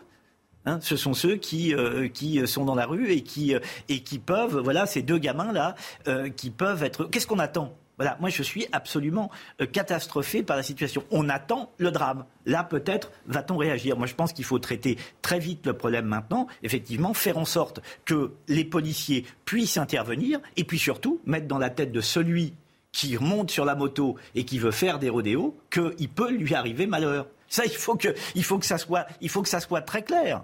Euh, Vincent, euh, vous parliez de chiffres. J'ai quelques chiffres dans le Val d'Oise à vous donner. Euh, depuis le début avril, 534 interventions ont été déclenchées, 37 interpellations, 34 saisies de motos. Et il y a des opérations de prévention et de dissuasion qui vont être menées ces tout prochains jours. Ce que je voudrais aussi, c'est avoir une pensée pour ces habitants dont on ne parle pas eh aussi et qui vivent. Et, je vous propose d'écouter quelques habitants de, la commune où le drame s'est déroulé. Écoutez-les. Je suis sans voix, c'est terrible pour euh, les familles. Euh, même je pense que l'individu euh, doit être très mal dans sa peau aujourd'hui. Hein. En été, c'est jusqu'à 1h du matin. La veille encore, la police était là pour essayer de parler avec les jeunes. Bah, ils narguaient la police. Ben, on n'est pas surpris, parce que c'est ce qui se passe au national. Je veux dire, partout en France, c'est comme ça. Donc, vous savez, les jeunes, c'est ça. Hein. C'est ah bah tiens bah t'as vu hier lui il a fait sa moto à Lyon euh, ouais bah moi aussi je veux le faire. Hein. C'est terrible hein, ces témoignages. C'est terrible. On voit des on voit des habitants qui sont totalement exaspérés, euh, désabusés, choqués. Enfin bref. Oui, tout à fait. Je, rappelle ce chiffre hein, qui vraiment est parlant et résonne avec la séquence, c'est que 78% des Français sont pour mettre en place des courses-poursuites euh, des auteurs de rodéo. évidemment, on est dans des situations où on joue avec la vie, la mort des gens, même de ceux qui euh, euh, sont les auteurs de rodéo, de urbain. Et c'est aussi euh, le problème de la police. Certains se sentent un peu censurés, ils ont peur qu'en cas d'accident, ils ne soient pas soutenus. Je vous rappelle qu'il y avait la commissaire de, Sarcelles qui avait publié une note en 2021 disant qu'il ne fallait poursuivre les auteurs de rodéo urbain que si ils avaient commis juste avant un crime de sang flagrant. Donc c'est exactement ce qu'on était en train de dire. C'est-à-dire, on attend le drame et ensuite, éventuellement, on agit. Mais je pense qu'il ne faut pas du tout faire ça. Je pense qu'il faut moins avoir peur de l'accident. Malheureusement, c'est une vie humaine et c'est dramatique de toute façon. Il faut moins avoir peur de l'accident de celui qui est en train de commettre un délit que de l'accident qui peut toucher une pauvre fille innocente. Simplement, c'est très dur à dire, mais il faut le mettre en place. On a aujourd'hui toute une, école, tout un courant de pensée politique. Grégory Doucet, par exemple, qui nous dit bah non, pas de course-poursuite. Euh, on filme et puis ensuite on enquête. Seulement, la plupart du temps, les véhicules ne sont évidemment pas immatriculés, donc on ne peut pas les, les identifier. Vous savez ce qui est, ce qui est terrible J'ai voulu euh, laisser la parole longuement à, Benoît Barret. Euh, c'est ce degré d'impuissance quand on écoute Benoît Barret. On le sent en colère, on le sent révolté. Bien sûr. Mais on le sent totalement impuissant. Bien sûr. Parce qu'il n'est pas suivi. Bien sûr. Et sur ce sujet, comme sur euh, celui de, de l'imam, on sent que le dispositif juridique n'est pas vraiment ce qui est mis en cause. Ce qui est mis en cause, c'est la mise en application du droit et ce qui peut relever de la volonté politique, du ministère, de certaines circulaires. Voilà, je pense que maintenant on doit se concentrer sur ça et ça tombe bien parce qu'on rentre dans un quinquennat où a priori euh, il y a moins de, lois qui vont passer euh, au Parlement. Ça, c'est votre engagement. on verra. L'avenir nous le dira. Ce n'est pas le débat du, du, matin, mais on en reparlera. Ah, ah, J'en suis même persuadé autour de, de, des plateaux de, de CNews. Ben, Benjamin Morel. Oui, je suis d'accord. C'est-à-dire que. Alors, il y a deux volets. Il y a le volet répression. Et là, en effet, je suis d'accord avec ce qui a été dit. C'est-à-dire que 1 à 5 ans, jusqu'à 5 ans, en réalité, c'est assez peu crédible. Si vous avez une petite peine qui est exécutée, vaut mieux qu'une longue peine non exécutée. Or, aujourd'hui, le problème, et ce n'est pas celui des rodéos urbains, c'est le problème de l'exécution des peines qui ne peuvent pas être dissuasives parce que les peines de prison, on n'a pas les moyens de les faire appliquer, tout bêtement parce qu'on n'a pas assez de places de prison. Et qu'entre quelqu'un qui a commis euh, un crime, quelqu'un qui éventuellement peut être dangereux directement pour la société, violence domestique, etc., et quelqu'un qui a fait du, du, rodéo dans la rue, eh bien le juge va arbitrer qu'il peut, qu'il doit mettre en prison. Et en règle générale, le rodéo urbain va passer après le reste. On peut le comprendre, on peut l'entendre, mais c'est un problème, encore une fois, de marge de manœuvre du juge au regard du nombre de places de prison. Et ensuite, il y a le volet investigation. Et là, je me détache un peu de ce qui a été dit, c'est-à-dire que les, pour, les courses-poursuites sont en réalité quelque chose qui ne marche pas aussi bien un reportage sur votre chaîne il y a quelques mois montrait qu'en Grande-Bretagne, ce n'était pas non plus la panacée. Parce qu'à la fois, il y a la question du soutien de la hiérarchie, mais pas que. Pour un policier, faire une course-poursuite et potentiellement tuer ou blesser quelqu'un, c'est également un dilemme moral. Et du coup, les policiers londoniens étaient en vraie difficulté. Par ailleurs, c'est prendre un risque pour soi-même. Le policier prend des risques lorsqu'il rentre dans cette course-poursuite. Donc, en règle générale, même en Grande-Bretagne, ce n'est pas tout à fait une grande réussite. Pourquoi est-ce que la course-poursuite pourrait éventuellement être une solution? Parce qu'on a un problème d'investigation. Grosso modo, le problème, c'est de tracer l'individu du lieu du rodéo urbain jusqu'à l'endroit où ensuite on peut l'interpeller en toute sécurité. Pour ça, il y a plusieurs solutions. Si vous regardez un peu ce qui s'est fait par exemple à Compiègne, à Compiègne, vous avez des dispositifs d'alerte rapide de la part des riverains. Ces riverains qui, encore une fois, sont les premières victimes plus tôt vous avez une police qui arrive sur les, lieux, et plus tôt elle peut arriver justement à identifier les individus et à remonter jusqu'à eux. Première solution. La deuxième solution, vous évoquiez tout à l'heure Lyon et Grégory Doucet, c'est la vidéosurveillance. La vidéosurveillance vous permet de euh, suivre les véhicules et vous permet du coup d'appréhender de façon beaucoup plus efficace, en toute sécurité, les individus. Si vous développez plus la vidéosurveillance, comme l'a fait Orléans sur ce sujet, si vous développez plus rapidement les alertes rapides, vous avez une chance, sans aller jusqu'à la course-poursuite, d'appréhender le maximum d'individus. Si vous appréhendez ces individus et qu'ensuite vous les mettez en prison, vous réglez au moins une partie du problème. Benoît Barré, vous êtes euh, toujours avec nous. Euh, vous êtes d'accord avec les solutions évoquées par Benjamin Morel? Bien sûr que ces solutions euh, sont efficaces. Par contre, on n'a pas le même langage sur les courses-poursuites. Pour nous, c'est indispensable. Alors, euh, vous parlez de l'Angleterre. Moi, ce que, je peux vous assurer aujourd'hui, c'est que les collègues, la course-poursuite, euh, elle est indispensable dans certains cas. Et évidemment, et là, je vous rejoins totalement, les policiers agissent toujours avec discernement et mesurent toujours le risque.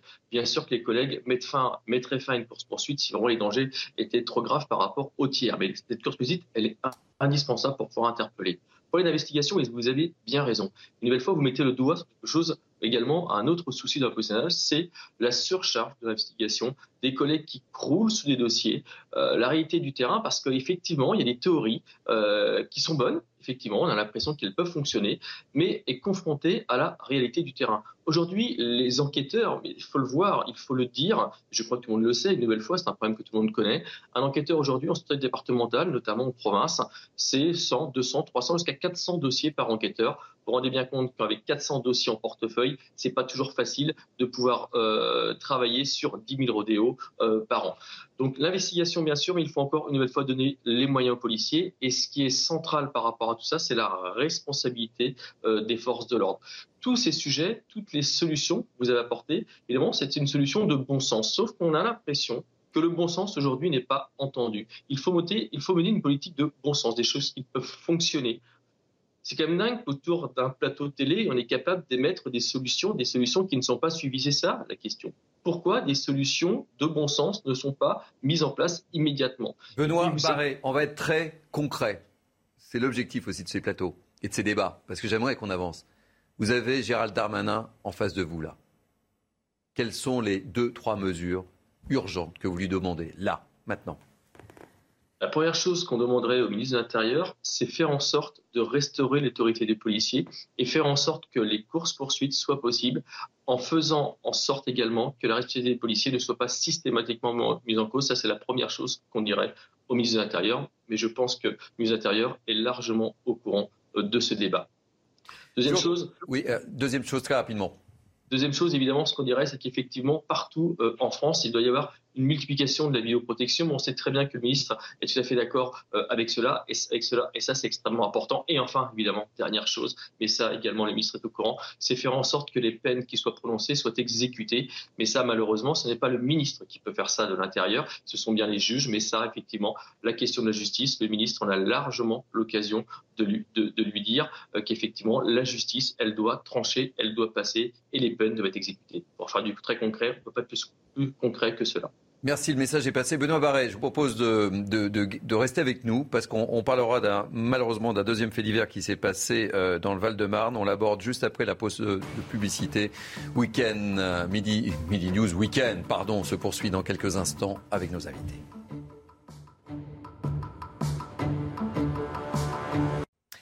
Heureux de vous retrouver pour Midi 12 Week-end. Il est quasiment 11h. Euh, dans quelques instants, je vous représente mes invités, mais tout de suite, c'est l'heure du flash avec Adrien Spiteri.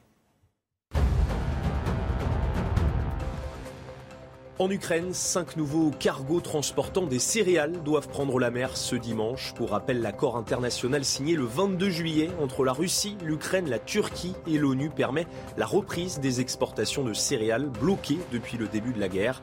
Au total, 161 000 tonnes de maïs et de produits alimentaires seront exportés par ces bateaux. Joe Biden a été testé négatif au Covid-19, victime d'un rebond de positivité la semaine dernière. Le président américain va bientôt pouvoir reprendre une activité normale. Joe Biden doit encore rester isolé à la Maison Blanche dans l'attente d'un second test négatif, selon son médecin Kevin O'Connor. Et puis, jour décisif dans les opérations de sauvetage des mineurs bloqués au Mexique. Selon le président mexicain, les techniciens sauront aujourd'hui s'il y a la possibilité que les plongeurs puissent entrer sans risque. Pour rappel, depuis mercredi, 10 mineurs sont piégés dans une mine de charbon après un effondrement dans le nord-est du pays.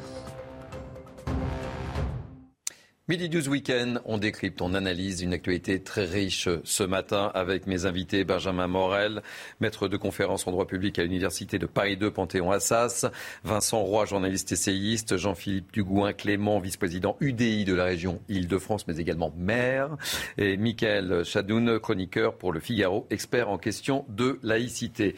Euh, une actualité malheureusement teintée de, faits divers et, euh, après ce rodéo urbain qui a mal tourné, je voudrais que euh, l'on aborde également euh, ce matin ce qui s'est passé dans le Val-de-Marne où un suspect est en garde à vue après l'agression mutuelle, euh, mortelle pardon, au couteau d'un homme en pleine rue, selon nos confrères de Valeurs Actuelles.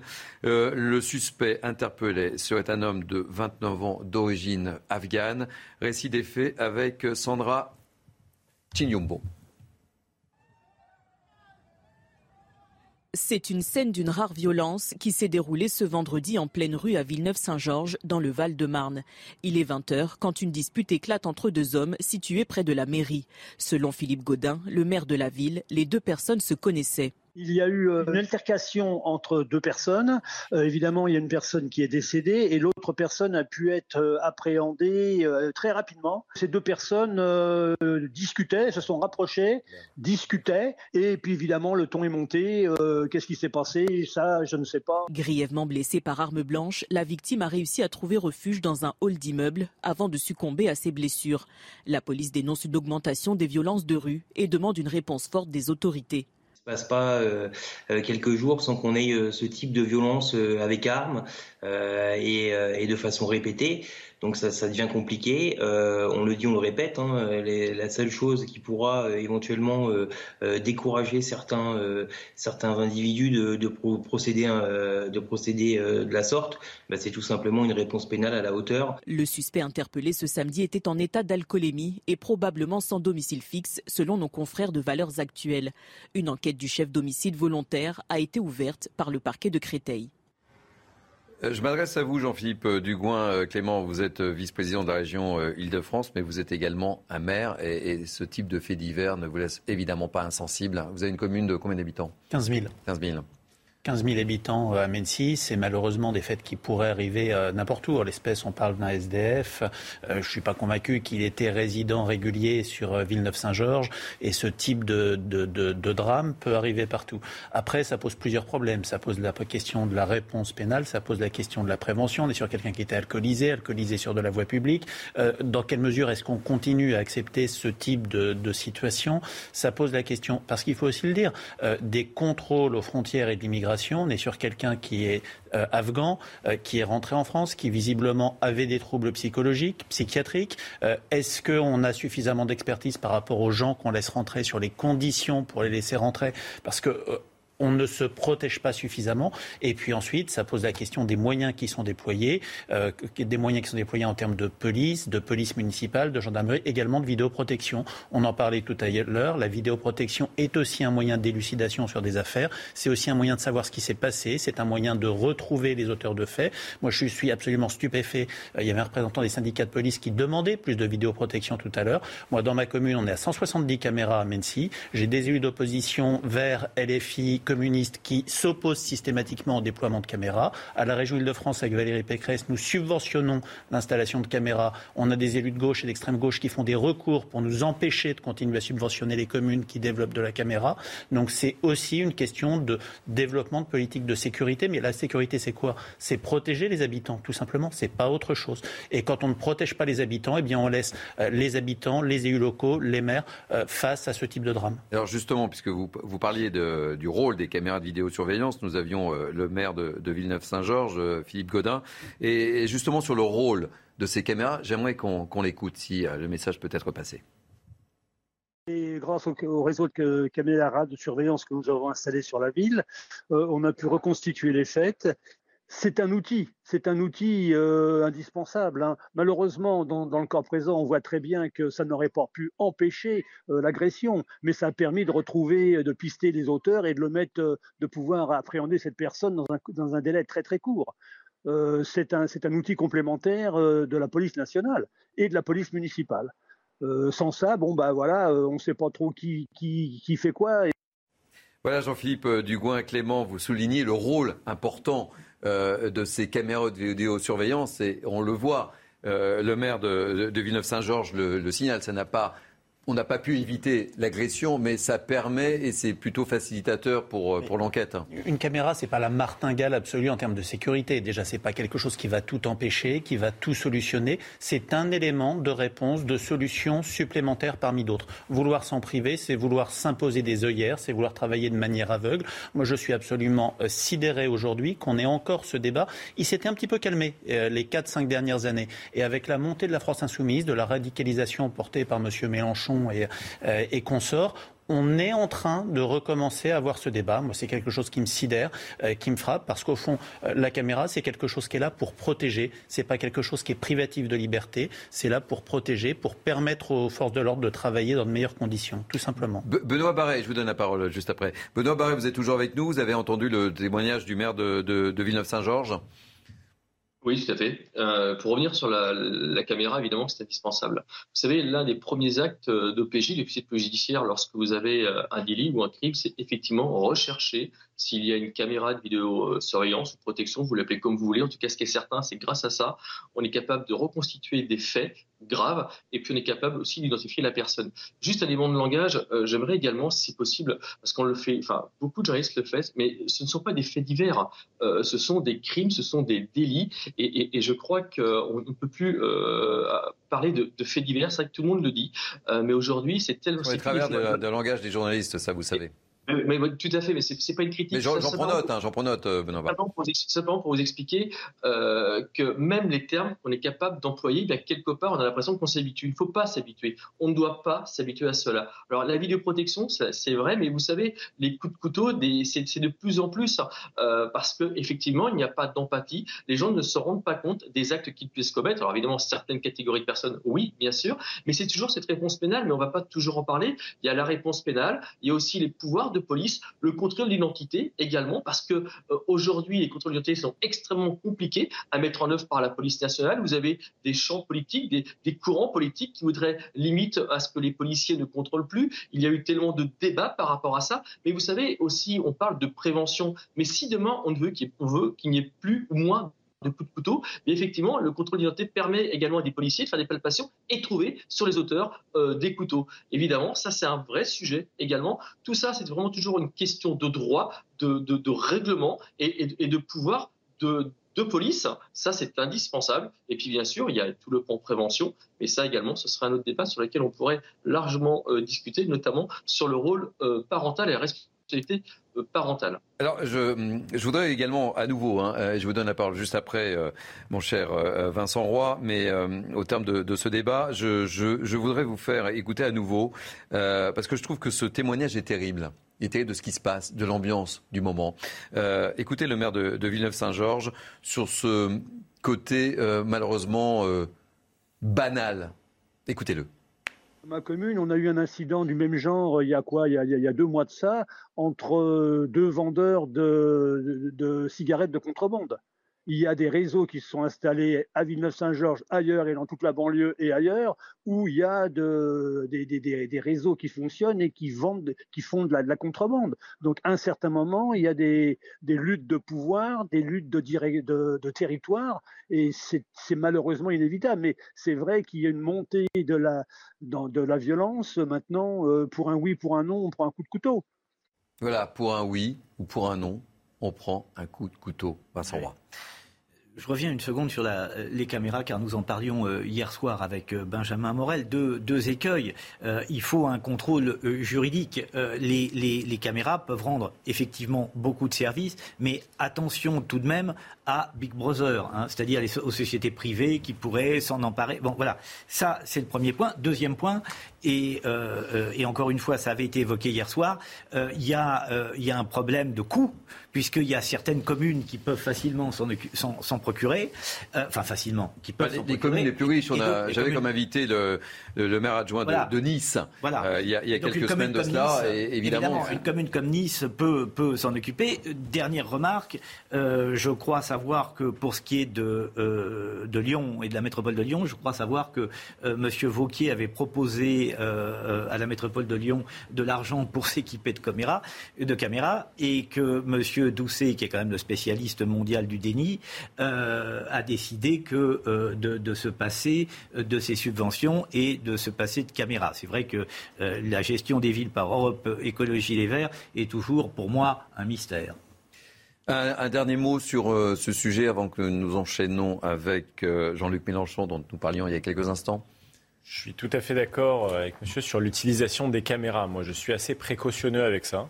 Euh, c'est vrai qu'il y a quand même un rapport corrélatif entre les sociétés autoritaires et la présence des caméras dans la rue. Je rappelle que dans une ville comme Shanghai, on a peut-être 6 caméras pour 10 habitants. Je n'aimerais pas qu'on en arrive là un jour. Mm. Souvent, je trouve que les caméras sont le palliatif à un manque d'action pris en amont sur l'immigration, sur la sécurité. Je préfère une action ciblée et ferme que mettre des caméras partout et euh, déranger dans sa vie privée euh, le citoyen lambda. par ailleurs, je pense qu'on aurait tort de décorréler totalement cet événement d'un climat de tension dans la société. Euh, je rappelle à simple titre indicatif. C'est pour ça que je voulais qu'on réécoute le, maire de, qui oh. témoigne du climat actuel. Exactement, exactement. Et euh, on voit que ça n'est pas qu'un acte isolé. Le, taux de criminalité a augmenté de 32% sur le dernier quinquennat. Et on a des spécialistes comme Alain Bauer qui nous disent que le taux d'homicidité, c'est-à-dire le taux de, de crime plus les tentatives, a explosé ces trois dernières années et atteint des records historiques. Euh, Benoît Barret, très rapidement, parce que je voudrais qu'on conclue euh, sur ce sujet, une petite réaction ben non, je suis tout à fait d'accord avec vous. Effectivement, la, la société est de plus en plus violente. Euh, les personnes sont capables de, se parler sans se frapper, euh, sans se mettre des coups de couteau. Vous avez effectivement les territoires. C'est la criminalité est, est, extrêmement lucrative. Effectivement, la lutte, de, la lutte des territoires, bah, ça, ça, ça, provoque euh, des, des, faits extrêmement graves. Et je vous le dis, pour le mot de la fin en tout cas, simplement par rapport à la police, il faut effectivement restaurer l'autorité des policiers, des gendarmes, et faire en sorte qu'une justice euh, soit plus euh, efficace, en tout cas avec des peines prononcées et exécutées jusqu'au bout il faut que les auteurs aient la certitude de la peine. Ça, ça paraît rien comme terme, la certitude de la peine, mais elle est indispensable. Indispensable. Il ne me reste plus qu'à vous remercier, Benoît Barret. Je rappelle que vous êtes secrétaire national, province Alliance, police nationale. Merci d'avoir été sur CNews en direct ce matin pour euh, parler, euh, je n'allais pas dire de ces euh, faits divers, mais de ces deux affaires dramatiques. Merci à vous. je vous propose d'aborder un, autre sujet. Ce matin, je suis certain qu'il ne va pas vous laisser insensible. On va parler de Jean-Luc Mélenchon. Vous le savez, le leader de LFI a été très critiqué, ne souriez pas, mais il a été très, critiqué à gauche pour avoir qualifié de provocation la visite de Nancy Pelosi. Euh, la présidente de la Chambre des représentants aux États-Unis à Taïwan. Ce soir, Jean-Luc Mélenchon, ce matin plutôt, je suis pas réveillé moi ce matin. Euh, ce matin, Jean-Luc Mélenchon confirme, il persiste et il signe en utilisant le terme et en réaffirmant qu'il n'y a qu'une seule Chine. Je ne sais pas si on peut voir à l'antenne euh, ce qu'il affirme. Je n'ai fait que répéter la doctrine constante de notre pays depuis 1965 à propos de la Chine. Il n'y a qu'une seule Chine. Et ce n'est pas fini. Est-ce qu'on peut me passer la suite? Voilà, c'est fantastique. Et qu'on ne vienne pas me dire que mon propos revient à approuver tout ce que fait le gouvernement chinois. Messieurs, une réaction, Benoît? Benjamin. Mais pourquoi je vous appelle? Mais Je ne sais pas. Benjamin. Benjamin Mais ça, j'étais sûr que ça allait m'arriver. Exactement. non, mais je veux dire, je, je veux bien critiquer Jean-Luc Mélenchon, et souvent on le critique, et je le critique vertement. La police tue, etc. Des propos tenus par Jean-Luc Mélenchon sont souvent inacceptables. Là, en l'occurrence, j'ai un peu de mal à comprendre l'ampleur que prend cette polémique. C'est-à-dire qu'en effet, on a des propos de Jean-Luc Mélenchon qui sont relativement maladroits, qui sont, je dirais, à son image, parfois un petit peu violents, un petit peu durs, mais sur le fond, il dit ce que dit la diplomatie française, en effet. Il dit en réalité ce que disent toutes les diplomaties occidentales depuis que la plupart de ces gouvernements ont reconnu Pékin, ont reconnu la République populaire de Chine comme étant le gouvernement chinois légitime et ont laissé tomber la Chine de Chiang Kai-shek tout en considérant que Taïwan était une zone que euh, la République populaire ne devait pas envahir. Jean-Luc Mélenchon, en s'indignant de la présence de Nancy Pelosi à Taïwan, dit ce que disent des diplomaties aussi pro-chinoises que les diplomaties japonaises et sud-coréennes qui au contraire sont dans une attitude de défiance et de crainte vis-à-vis de la Chine. La réalité, c'est qu'actuellement, l'idée que la Chine est un pays euh, uni, disposant d'une seule souveraineté, mais que de facto Taïwan est dans une situation de quasi-indépendance, est un peu le modus vivendi que nous avons trouvé depuis que le gouvernement euh, de euh, la République de Chine, celui de Chiang Kai-shek, s'est réfugié à Taïwan. Demain, qu'est-ce qui se passe? Si jamais on considère que, en effet, comme le disent certains, eh bien, si Taïwan veut proclamer son indépendance, youpi, c'est la démocratie. D'un point de vue, je dirais, idéal, parfait. Mais soyons un peu réalistes en matière de relations internationales. Qu'est-ce qui se passe? C'est la guerre. C'est-à-dire que, de facto, la République populaire de Chine ne pourrait pas accepter cet état de fait, cette indépendance de Taïwan. Elle l'a dit, elle s'est engagée et elle ne reculera pas. Elle envahira Taïwan. Que feront les Américains? Les Américains seront devant le dilemme de soit laisser tomber leurs alliés dans le Pacifique et de voir leur stratégie de containment vis-à-vis de la Chine rompue à tout jamais, ou bien d'intervenir. Si, un soldat américain tire sur un soldat chinois ou un soldat chinois sur un soldat américain, c'est la troisième guerre mondiale entre deux puissances aujourd'hui à peu près équivalentes d'un point de vue économique, pas tout à fait équivalentes d'un point de vue militaire, mais malgré tout avec une montée en gamme chinoise qui s'est faite ces dernières années et qui plus est de puissance nucléaire. Donc aujourd'hui, en effet, en pleine période de tension internationale, le fait pour Nancy Pelosi de se rendre à Taïwan n'était pas extrêmement malin, comme l'a dit Tokyo, comme l'a dit Séoul. Pour Jean-Luc Mélenchon, dire ça, alors avec des mots plus maladroits, il a sans doute très mal formulé. C'est du Mélenchon. C'est du Mélenchon peut-être, mais sur le fond, c'est ce qu'il dit. En faire un élément de polémique, je trouve que ça va un peu loin. Alors, je voulais justement, on, sait qu'il est euh, habitué à ce, genre de propos et, c'est un débat récurrent dans le monde politique. Hein. Euh, Jean-Luc Mélenchon est, on le dit parfois, l'ami des dictateurs. Euh, je voulais qu'on revienne là-dessus avec Alexis Vallée et, je, vous, je vous fais réagir juste après. Une provocation. C'est le terme employé par Jean-Luc Mélenchon pour qualifier le déplacement de l'élu américaine Nancy Pelosi à Taïwan. Taïwan est un sujet tendu depuis la libération de la Chine. Mais pour les Français depuis 1965 et le général de Gaulle, il n'y a qu'une seule Chine. Taïwan est une composante à part entière de la Chine.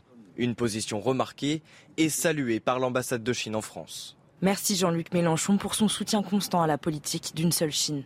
Quand on pense aux relations entre Jean-Luc Mélenchon et des autocrates, il y a d'abord cette image de mars 2013 où il se recueille pour la disparition d'Hugo Chavez, le président du Venezuela. Ce qu'est Chavez ne meurt jamais. Et c'est sans doute sa contribution majeure à la lutte socialiste de notre siècle. Trois ans plus tard, le 20 novembre 2016, il célèbre la mémoire du dirigeant cubain Fidel Castro qui venait de mourir. Nationalisation, subvention à la consommation, obsession de la réforme constitutionnelle ou dénonciation du capitalisme néolibéral, autant d'idées venues d'Amérique latine dont le candidat à la présidentielle faisait la promotion dans son programme en 2022. Avant la Chine, c'est la Russie de Vladimir Poutine que défendait Jean-Luc Mélenchon. Mais dans le contexte de la guerre en Ukraine, il a reconnu tout au plus une erreur d'appréciation. Bon ben voilà, Michael Sadoun, c'est du Jean-Luc Mélenchon dans le texte, il persiste, il signe, il affirme. Euh, ça, crée un certain désarroi du côté de la NUPES. Euh, c'est du Mélenchon, quoi. Mélenchon euh, tout craché. moi, pour le coup, je ne suis pas tellement d'accord avec Benjamin Morel. Je trouve qu'il y a une complaisance vis-à-vis de la Chine, qui est un État qu'on pourrait qualifier de totalitaire dans certaines zones, qui est très coupable. je trouve ça en effet conforme à la tradition française. qui reconnaît la Chine depuis le, voyage du général de Gaulle en 1964. Nous sommes d'ailleurs le premier État occidental à avoir fait ce voyage et je pense qu'on peut s'en féliciter. On a eu des relations euh, avec la Chine relativement apaisées. Ceci dit, Taïwan a son siège à l'ONU et est reconnu par l'ONU depuis le début des années 70. C'est un État qui vit en relative autonomie avec d'autres euh, codes culturels et démocratiques maintenant. Et je pense que ce qui est plus provoquant que la visite de Nancy Pelosi, c'est peut-être les vols d'avions à répétition envoyés par la Chine depuis des mois euh, et qui manifestent une certaine hostilité et euh, un climat de, une atmosphère de très, très pesante à Taïwan. J'aimerais qu'on reste sur le thème qui, nous habite, hein, c'est Jean-Luc Mélenchon. Est-ce que vous n'avez pas le sentiment que ça va devenir un problème pour les insoumis, ces prises de position là parce qu'on sent une prise de distance là quand même. Hein. Bien sûr, bien sûr. il n'est plus à l'Assemblée. Il n'est plus. Officiellement, il n'y est plus. Hein. Enfin, je crois, me semble-t-il. Mais il est quand même omniprésent. Oui, tout à fait. Il va peut-être y avoir euh, une prise de distance. Euh, on se souvient déjà euh, pendant la campagne présidentielle, comme les responsables politiques marchaient sur des œufs vis-à-vis de Poutine. Je pense que avec ce qui se passera, je ne l'espère pas, mais dans les prochains mois entre la Chine et Taïwan, euh, peut-être que le rapprochement avec Xi Jinping sera aussi criminalisé, entre guillemets, que la sympathie vis-à-vis de, vis-à-vis de Vladimir Poutine. Et euh, pour le coup, je pense que c'est. Euh, il ne faut pas le criminaliser, mais je pense qu'on a raison de ne pas avoir de grande sympathie pour ce genre de position. Benjamin Borrell. Oui, enfin, si vous voulez, encore une fois, il faut être réaliste en matière de relations internationales. Euh, Vladimir Poutine, on voit aujourd'hui les conséquences entre guillemets économiques de la guerre en Ukraine. Je ne suis pas en train de dire qu'il ne fallait pas prendre les sanctions qui ont été prises. Ces sanctions étaient nécessaires, etc. Mais ça a des conséquences. Imaginez les mêmes sanctions vis-à-vis de la Chine. Pourquoi est-ce que le euh, génocide ouïghour nous intéresse au bout du compte pour les diplomaties occidentales beaucoup moins? Parce qu'en réalité, on n'a pas des moyens de pression sur la Chine. Si demain vous dites on coupe tout contact commercial avec la Chine, si vous n'arrêtez pas ce que vous faites euh, auprès des Ouïghours, ben, je ne donne pas cher de notre économie. Donc en réalité, il y a un réalisme occidental aujourd'hui qui fait qu'il y a deux poids deux mesures entre Moscou et Pékin. Et ça, en effet, on peut le considérer. Et demain, euh, si jamais il y avait une invasion de Taïwan, ce deux poids deux mesures serait beaucoup plus difficile à tenir. On est dans une stratégie, qu'on le veuille ou non, avec la Chine aujourd'hui, je parle du bloc occidental, qui ressemble de plus en plus à celle de la guerre froide. Or, justement, quelle est une situation, je rejoins tout à fait ce que vous dites, il y a des provocations chinoises vis-à-vis de Taïwan. Mais quelle est une bonne politique en guerre froide? Eh bien, lorsque l'adversaire monte d'un ton, vous commencez par descendre. C'est-à-dire que l'idée, c'est d'être dans une stratégie de désescalade. Si la Chine se fait menaçante vis-à-vis de Taïwan, vous ne vous faites pas plus menaçant vis-à-vis de la Chine. Vous tentez, dans une stratégie de détente, surtout avec ce qui se passe en Ukraine aujourd'hui et les rapprochements entre Moscou et Pékin, de faire baisser la pression, de faire baisser la tension. C'est ce que demande le Japon, c'est ce que demande la Corée, c'est ce que ne font pas les Américains aujourd'hui. En disant simplement, eh bien en effet, c'est peut-être pas le moment de rajouter des braises euh, dans, le, dans le brasier, eh bien je trouve que cette position-là n'est pas indéfendable, elle est, si ce n'est raisonnable, parce qu'en effet elle est exprimée dans des termes déraisonnables pour Jean-Luc Mélenchon, elle est aujourd'hui celle qui est, j'irais, celle de Tokyo, de Séoul et de la plupart des Européens. Je voudrais que, puisque euh, je, le disais en introduisant ce, sujet, ça suscite euh, la prise de position euh, de Jean-Luc Mélenchon suscite un certain nombre de réactions. Je voudrais qu'on regarde à, l'écran, notamment la position d'Olivier Faure ou de Raphaël Glucksmann. Est-ce qu'on peut les, passer à, l'écran? Voilà, Olivier Faure. Si l'opportunité de la visite de Nancy Pelosi à Taïwan est discutable, la volonté des Taïwanais de vivre en démocratie ne l'est pas. Autre réaction, et, je vous fais réagir aussi, euh, Julien Bayou, qu'on va voir immédiatement. Mélenchon parlait de provocation quand l'Ukraine démocrate se défendait au Donbass face à la Russie autoritaire et parle de provocation de Taïwan quand ce pays agit librement face à la Chine, un pays démocrate. C'est forcément une provocation pour une dictature. Euh, Jean-Philippe Dugouin, Clément, on va sourire. Oui, parce que quand on lit les tweets de messieurs Bayou ou Fort, enfin c'est le bal des faux culs. Euh, on est, Jean-Luc Mélenchon tient ce type de propos depuis des années. Ça fait des années que Jean-Luc Mélenchon fait de la provocation, soutient euh, de manière euh, marquée ou un peu moins marquée tous les régimes dictatoriaux et autoritaires qu'on puisse trouver. Alors il n'a pas encore fait la Corée du Nord, ça viendra peut-être, mais enfin on a la Chine, on a eu Chavez, on a eu Castro, on a eu Poutine. ces gens-là connaissaient parfaitement les positions de M. Mélenchon. D'ailleurs, ils étaient candidats contre lui à la présidentielle.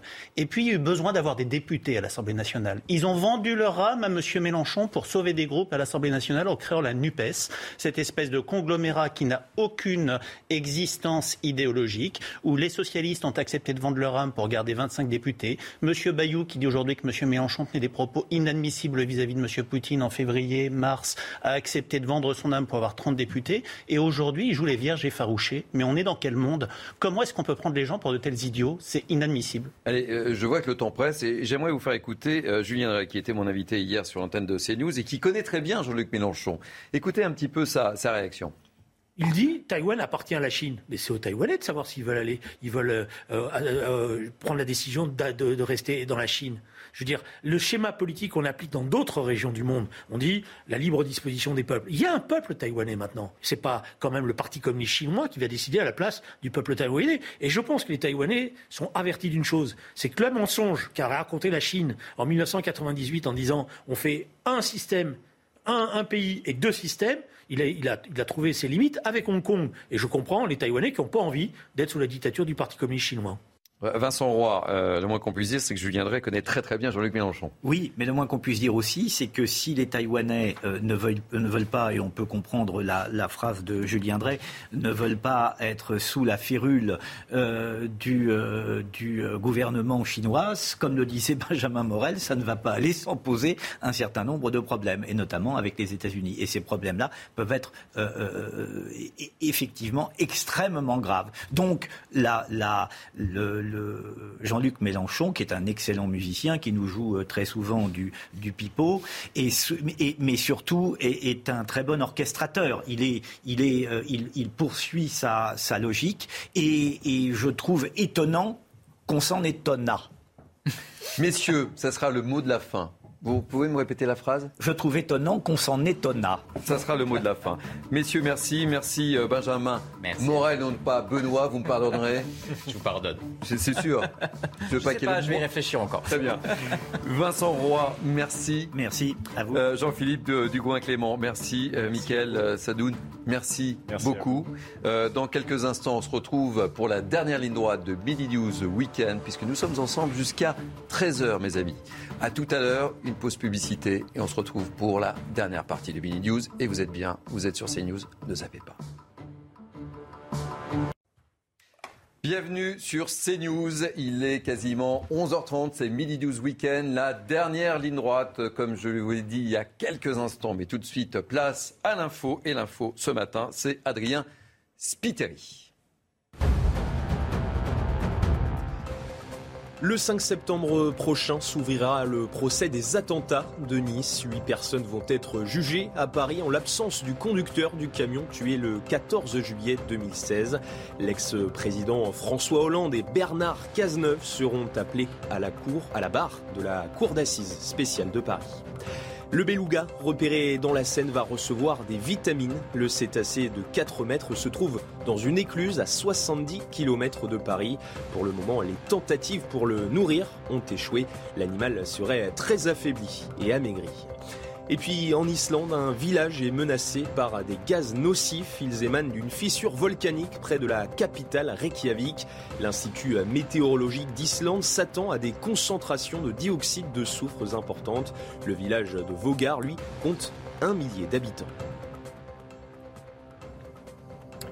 Voilà, ravi de vous retrouver. La dernière ligne droite pour Midi 12 Week-end. Je vous rappelle le menu qui nous attend. On va revenir évidemment sur la non-expulsion de l'imam Hassan Iqiyoussen vers le Maroc. On parlera de deux faits divers euh, dramatiques à la une de l'actualité. Un rodéo urbain qui a mal tourné à Pontoise. On parlera d'une agression au couteau dans le Val-de-Marne et le ras-le-bol des élus locaux. On parlera également de Chine, Taïwan avec Jean-Luc Mélenchon qui persiste et qui signe et qui affirme qu'il n'y a qu'une seule Chine. On parlera aussi de la sécheresse et du manque d'eau. Voilà en gros pour le programme. Dernière ligne droite, nouveau plateau, nouveaux invités. Je suis ravi d'accueillir euh, à mes côtés euh, Émeric Guisset, secrétaire général adjoint du Cercle de réflexion Le Millénaire. Soyez le bienvenu. Merci. Je suis ravi d'accueillir Denis euh, Deschamps, conférencier éditeur du 24 heures sur la planète. Bonjour. Soyez le bienvenu. Vous êtes en forme? Très en forme. Et Charles Rodwell, député Renaissance des Yvelines. Bonjour. Soyez le bienvenu. Merci beaucoup. Premier sujet de la matinée, on va parler sécheresse. On va évoquer la sécheresse, c'est d'ailleurs à la une de nos confrères du journal du dimanche, qui pose la vraie question, va-t-on vraiment manquer d'eau. En France, je vous rappelle quelques chiffres, 57 départements sont en restriction, 88%, 88% pardon, des nappes phréatiques sont en dessous de la normale, une centaine de communes n'ont plus d'eau au robinet et dans le Var, certaines communes ont imposé des mesures drastiques et à euh, la consommation d'eau est limitée à 200 litres par jour et par foyer. Je propose de regarder ce reportage, Thibault Marcheteau et Clémence Barbier et on en parle ensuite avec mes invités. Bon, euh, bah, vous voyez, c'est dans un état pitoyable. Hein. Les fruits et légumes du jardin de Guy ne sont plus irrigués. Tout a grillé, donc euh, j'ai abandonné le, potager. Plus d'arrosage ni de mise à niveau de sa piscine.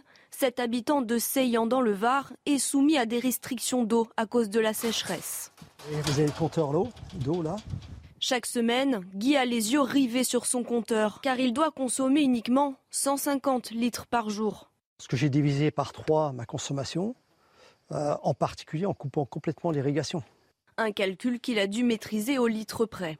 Alors, la douche, par exemple, euh, vous commencez une douche avec de l'eau froide, vous n'attendez pas d'avoir accès à l'eau chaude. La machine à laver, vous vous assurez de faire des cycles courts. On demande finalement aux citoyens euh, d'agir de, de façon positive et de gérer sa consommation d'eau.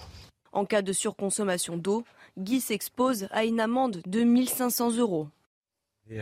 Charles Rodwell, euh, je m'adresse à vous. Il va falloir vivre avec euh, ce problème de météo qui devient de plus en plus important et récurrent. Je suis tout à fait d'accord avec vous. Il y a une réponse de court terme, tout d'abord. C'est le plan qui a été notamment annoncé par Christophe Béchu, de gestion de la ressource d'eau euh, qui est rare cet été, avec, selon moi, deux priorités euh, la gestion de l'eau pour que tout le monde ait bien sûr toujours accès à l'eau potable, et de deux, l'agriculture, parce que l'agriculture, c'est ce qui permet de nous nourrir et nourrir les Français. Je pense quand même que cette crise euh, qu'on vit, climatique, mondiale, est une nouvelle fois illustrée euh, par ce que les Français vivent au quotidien aujourd'hui. Et c'est une illustration nouvelle qu'aujourd'hui, on rentre dans un nouveau monde avec un modèle économique qui va être fondé sur la rareté. Et qu'il faut absolument qu'on adopte citoyens, entreprises, État. Et l'État doit être le premier à montrer l'exemple sur le sujet. Une économie de la rareté, un, parce qu'il faut absolument qu'on économise nos ressources, naturelles notamment l'eau, mais de deux, parce que je crois fondamentalement que les premières économies, les premiers peuples, les premières nations qui transformeront leur modèle économique seront celles qui prospéreront dans la deuxième moitié de ce siècle, où la question de la gestion de la rareté va se poser chaque été et même à chaque saison. C'est la raison pour laquelle euh, quand j'entends le, projet qui a été présenté pendant la présidentielle du président de la République, et quand je vois la mise en application aujourd'hui qui démarre d'une planification écologique, avec un ministère qui s'appelle le ministère de la planification écologique et des collectivités territoriales, on va lancer une réflexion globale, commune par commune, de la manière dont on va pouvoir gérer la transition écologique et gérer la rareté de l'eau, commune par commune, avec encore une fois le premier acteur qui fera les premiers efforts, c'est l'État, avec ses économies sur ses propres bâtiments et sur ses propres usages. Pour moi, euh, c'est vraiment la ligne que je défends parce que c'est celle qui nous permettra, un, de nous sortir de ces crises, deux, d'être une des économies et une des nations qui sera prospère dans la deuxième moitié de ce siècle. Quand on écoute euh, Charles euh, Rodwell, Denis Deschamps, il va falloir s'habituer à vivre avec ce, genre de phénomène. Vous avez tout à fait raison. Alors, l'expert en géopolitique que je suis est ravi d'entendre ça. euh, depuis, euh, bon, on est un petit peu plus vieux que lui, donc j'espère qu'il portera, en tout cas, le, le, qu'il portera le, ce projet-là. En tout cas, euh, moi, il y, a plusieurs, il, y a, plusieurs choses sur lesquelles je rebondis. Tout d'abord, planification écologique. Donc, enfin, merci, il faut envisager le temps long. Là, on est effectivement dans les urgences, il va falloir effectivement rationner, être raisonnable. L'État, en règle générale, n'est pas raisonnable. Donc j'espère qu'enfin, vous allez avoir des gens qui vont s'intéresser à ce sujet-là. On voit bien des fuites d'argent dans tout un tas de choses. On voit bien des, mauvaises gestions. L'État est un mauvais gestionnaire dans un, certain nombre de sujets.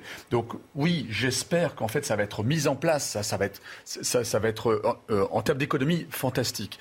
Euh, maintenant, en fait, on a un effet ciseau en ce moment. Et effectivement, la gestion à court terme est très compliquée. On a une problématique d'énergie très forte et, et de rareté, notamment de l'eau. L'eau va être une, un produit de luxe ça va devenir un produit de luxe euh, assez rapidement. Ce n'est pas par hasard euh, qu'il est envisagé parfois des guerres de l'eau. On a vu qu'Israël a vendu de l'eau à un voisin. Ce n'est pas par hasard que le, la Chine a privatisé le Tibet. C'est le stock d'eau en réalité. Donc en fait, ça va être un vrai sujet du 21e siècle. Un enjeu. Exactement. Émeric euh, Guy, c'est très rapidement parce qu'ensuite je vous amène en Vendée. Oui, exactement. Il y a une question du stress hydrique et donc des mesures à prendre à court terme pour permettre aux Français d'avoir accès à l'eau. Et ensuite, c'est comment on fait sur long terme pour pas revivre la même situation chaque été. Et là-dessus, il y a un enjeu euh, d'infrastructure, de réparation des infrastructures actuelles, puisqu'il y a eu des études qui ont été faites et qui montrent qu'il y a beaucoup de gaspillage d'eau avec des fuites. Donc, comment on règle pour finalement pas avoir de gaspillage qu'on pourrait éviter pour utiliser de la ressource de la meilleure manière possible. Et ensuite, des infrastructures pour stocker l'eau, notamment pour l'agriculture, pour ensuite pouvoir les réutiliser l'été. Stocker l'eau l'hiver quand elle est en abondance, pour ensuite pouvoir la réutiliser l'été. Donc c'est un sujet très vaste, finalement, d'adaptation de nos territoires, d'adaptation de notre économie aussi, euh, pour avoir une économie qui soit moins carbonée, pour finalement réussir à minimiser les impacts du réchauffement climatique, pérenniser notre mode de vie et continuer à être dans une dynamique où la France, l'Europe soit en avance vis-à-vis -vis du monde sur tous ces enjeux climatiques qui vont être un enjeu majeur sur le siècle à venir. Pour bien comprendre ce qui se passe en France, je vous propose de prendre la direction de la Vendée. On va retrouver un spécialiste, on va retrouver Joël Limousin, euh, qui est, euh, quand je vous dis spécialiste, pourquoi? Parce qu'il est vice-président de la FNSEA, mais notamment, il est en charge des risques sanitaires et climatiques. Et je voulais bien qu'on comprenne tout ce qui se passe et ce que la France est en train de vivre, et pas que la France d'ailleurs. Euh, Joël Limousin, ravi de vous accueillir sur le plateau de, de CNews. quand je vous dis que vous êtes l'homme de, de, la situation, cette situation que l'on vit, c'est du jamais vu depuis combien de temps? Depuis 1976, c'est ça? Bonjour Thierry, bonjour à tous. Effectivement, depuis 1976, même si on a eu d'autres années de sécheresse comme 2003, 2011, etc., mais de 1976 pour nous est la référence par rapport à, à l'amplitude de la sécheresse, sur l'impact sur les quantités d'eau disponibles, mais également sur euh, la durabilité et le phénomène encore plus spectaculaire par rapport à 76, c'est les phénomènes de euh, coups de chaleur, de, canicule. Euh, imaginez-vous euh, d'avoir des coups de canicule dès le mois de mai, juin, juillet à plusieurs reprises, et encore cette semaine, et encore la semaine prochaine. C'est un nombre de jours impressionnant qui fait que aujourd'hui, nos plantes ne résistent pas à ces phénomènes de 40 degrés. Parce qu'avant, on était habitué à du 30-35 degrés. On se disait, c'est déjà très chaud. Mais quand on arrive à 40, eh bien, on a des cultures, même irriguées, j'insiste là-dessus, même irrigués ont carrément grillé sur place en deux heures le lundi 18 juillet par un effet euh, coup de sèche-cheveux avec du vent de 50 km heure qui a tout brûlé sur place. C'est ça euh, vraiment cette nouveauté. Alors Joël, vous êtes où là précisément? Vous êtes entouré de, de vos vaches. Décrivez-nous un petit peu la situation parce qu'on voit que c'est très très très très très très très sec hein, derrière vous. Voilà, donc je suis avec euh, mes animaux, avec mes, vaches charolaises. Euh, nous sommes dans un GAEC à six associés. Nous avons un atelier de porc, un atelier de vaches laitières, mais aussi des vaches charolaises. Et vous voyez que derrière moi, c'est complètement sec. Et nous sommes obligés de, les nourrir avec euh, de façon quotidienne. depuis le, 15 juin, nous n'avons pas arrêté de, nourrir nos animaux parce que euh, plus d'herbe, parce que sur les, la, prairie est complètement sèche. On le voit bien. aujourd'hui. impressionnant. Et donc, euh, nous n'avons pas d'autre solution. Donc, nous avons pu faire des stocks au printemps. Euh, il nous a resté un peu de l'année dernière. Donc, on, va quand même réussir à nourrir nos animaux. Mais dans la plupart des régions, et c'est ça la particularité de, par rapport à d'autres années, c'est qu'il y avait quelques régions qui étaient touchées. Aujourd'hui, c'est la France entière, voire même d'autres pays, l'Espagne, l'Italie, qui vit une situation inédite. et qu'on va être dans une situation de rupture de stock pour un grand nombre d'exploitations. et donc, euh, moi, j'ai entendu euh, vos invités. On doit s'inscrire sur le long terme, sur le temps long. L'agriculture est sur le temps long depuis très longtemps. C'est toujours comme ça. Ça fait déjà des années qu'on a euh, adapté déjà nos systèmes, contrairement à tous les commentateurs que je peux entendre en disant il faut changer les systèmes, etc. On a besoin de toutes les agricultures. Mais euh, depuis quelques années déjà, 5, 6, 7 ans, eh bien, des agriculteurs, comme je l'ai fait sur ma propre exploitation, on a semé ce qu'on appelle des mélanges fourragers, c'est-à-dire des légumineuses. C'est-à-dire c'est euh, du seigle mélangé avec de la févrole, euh, d'autres légumineuses qui nous permettent de récolter ça au printemps. Et je pense que dans les années qui viennent, et je dirais même dès l'année prochaine, dès les premières pluies qui vont arriver à l'automne, on va devoir trouver des solutions pour semer partout où c'est possible sur nos territoires pour refaire des stocks, pour euh, profiter peut-être d'une météo qui sera peut-être beaucoup plus capricieuse, à savoir d'avoir plus d'humidité en période automne-printemps, faire des stocks à ce moment-là pour passer ces longues périodes de sécheresse qui durent du mois d'avril jusqu'au mois de septembre, octobre. Et c'est ça, cette grande particularité. Donc, il n'y a que ça. Joël, Joël Limousin, j'ai Denis Deschamps qui connaît bien votre, votre univers, qui a envie de vous poser une question. Bonjour, monsieur Limousin. Euh, je voudrais euh, que vous nous parliez justement dans l'urgence qui va probablement arriver là, euh, sur le fourrage, sur, sur le foin et sur la paille. On va manquer probablement de foin et de paille très très vite, parce qu'effectivement, vous aviez noté ce, ce, phénomène de sèche-cheveux, hein, de, de manque d'eau, de, sécheresse forte. Euh, on le voit bien, le prix de la paille s'envole. Il est très probable, et d'ailleurs ça touche euh, quasiment tout le territoire. Est-ce qu'on va vraiment avoir un problème pour nourrir les animaux avec le foin et la paille euh, pour cet hiver?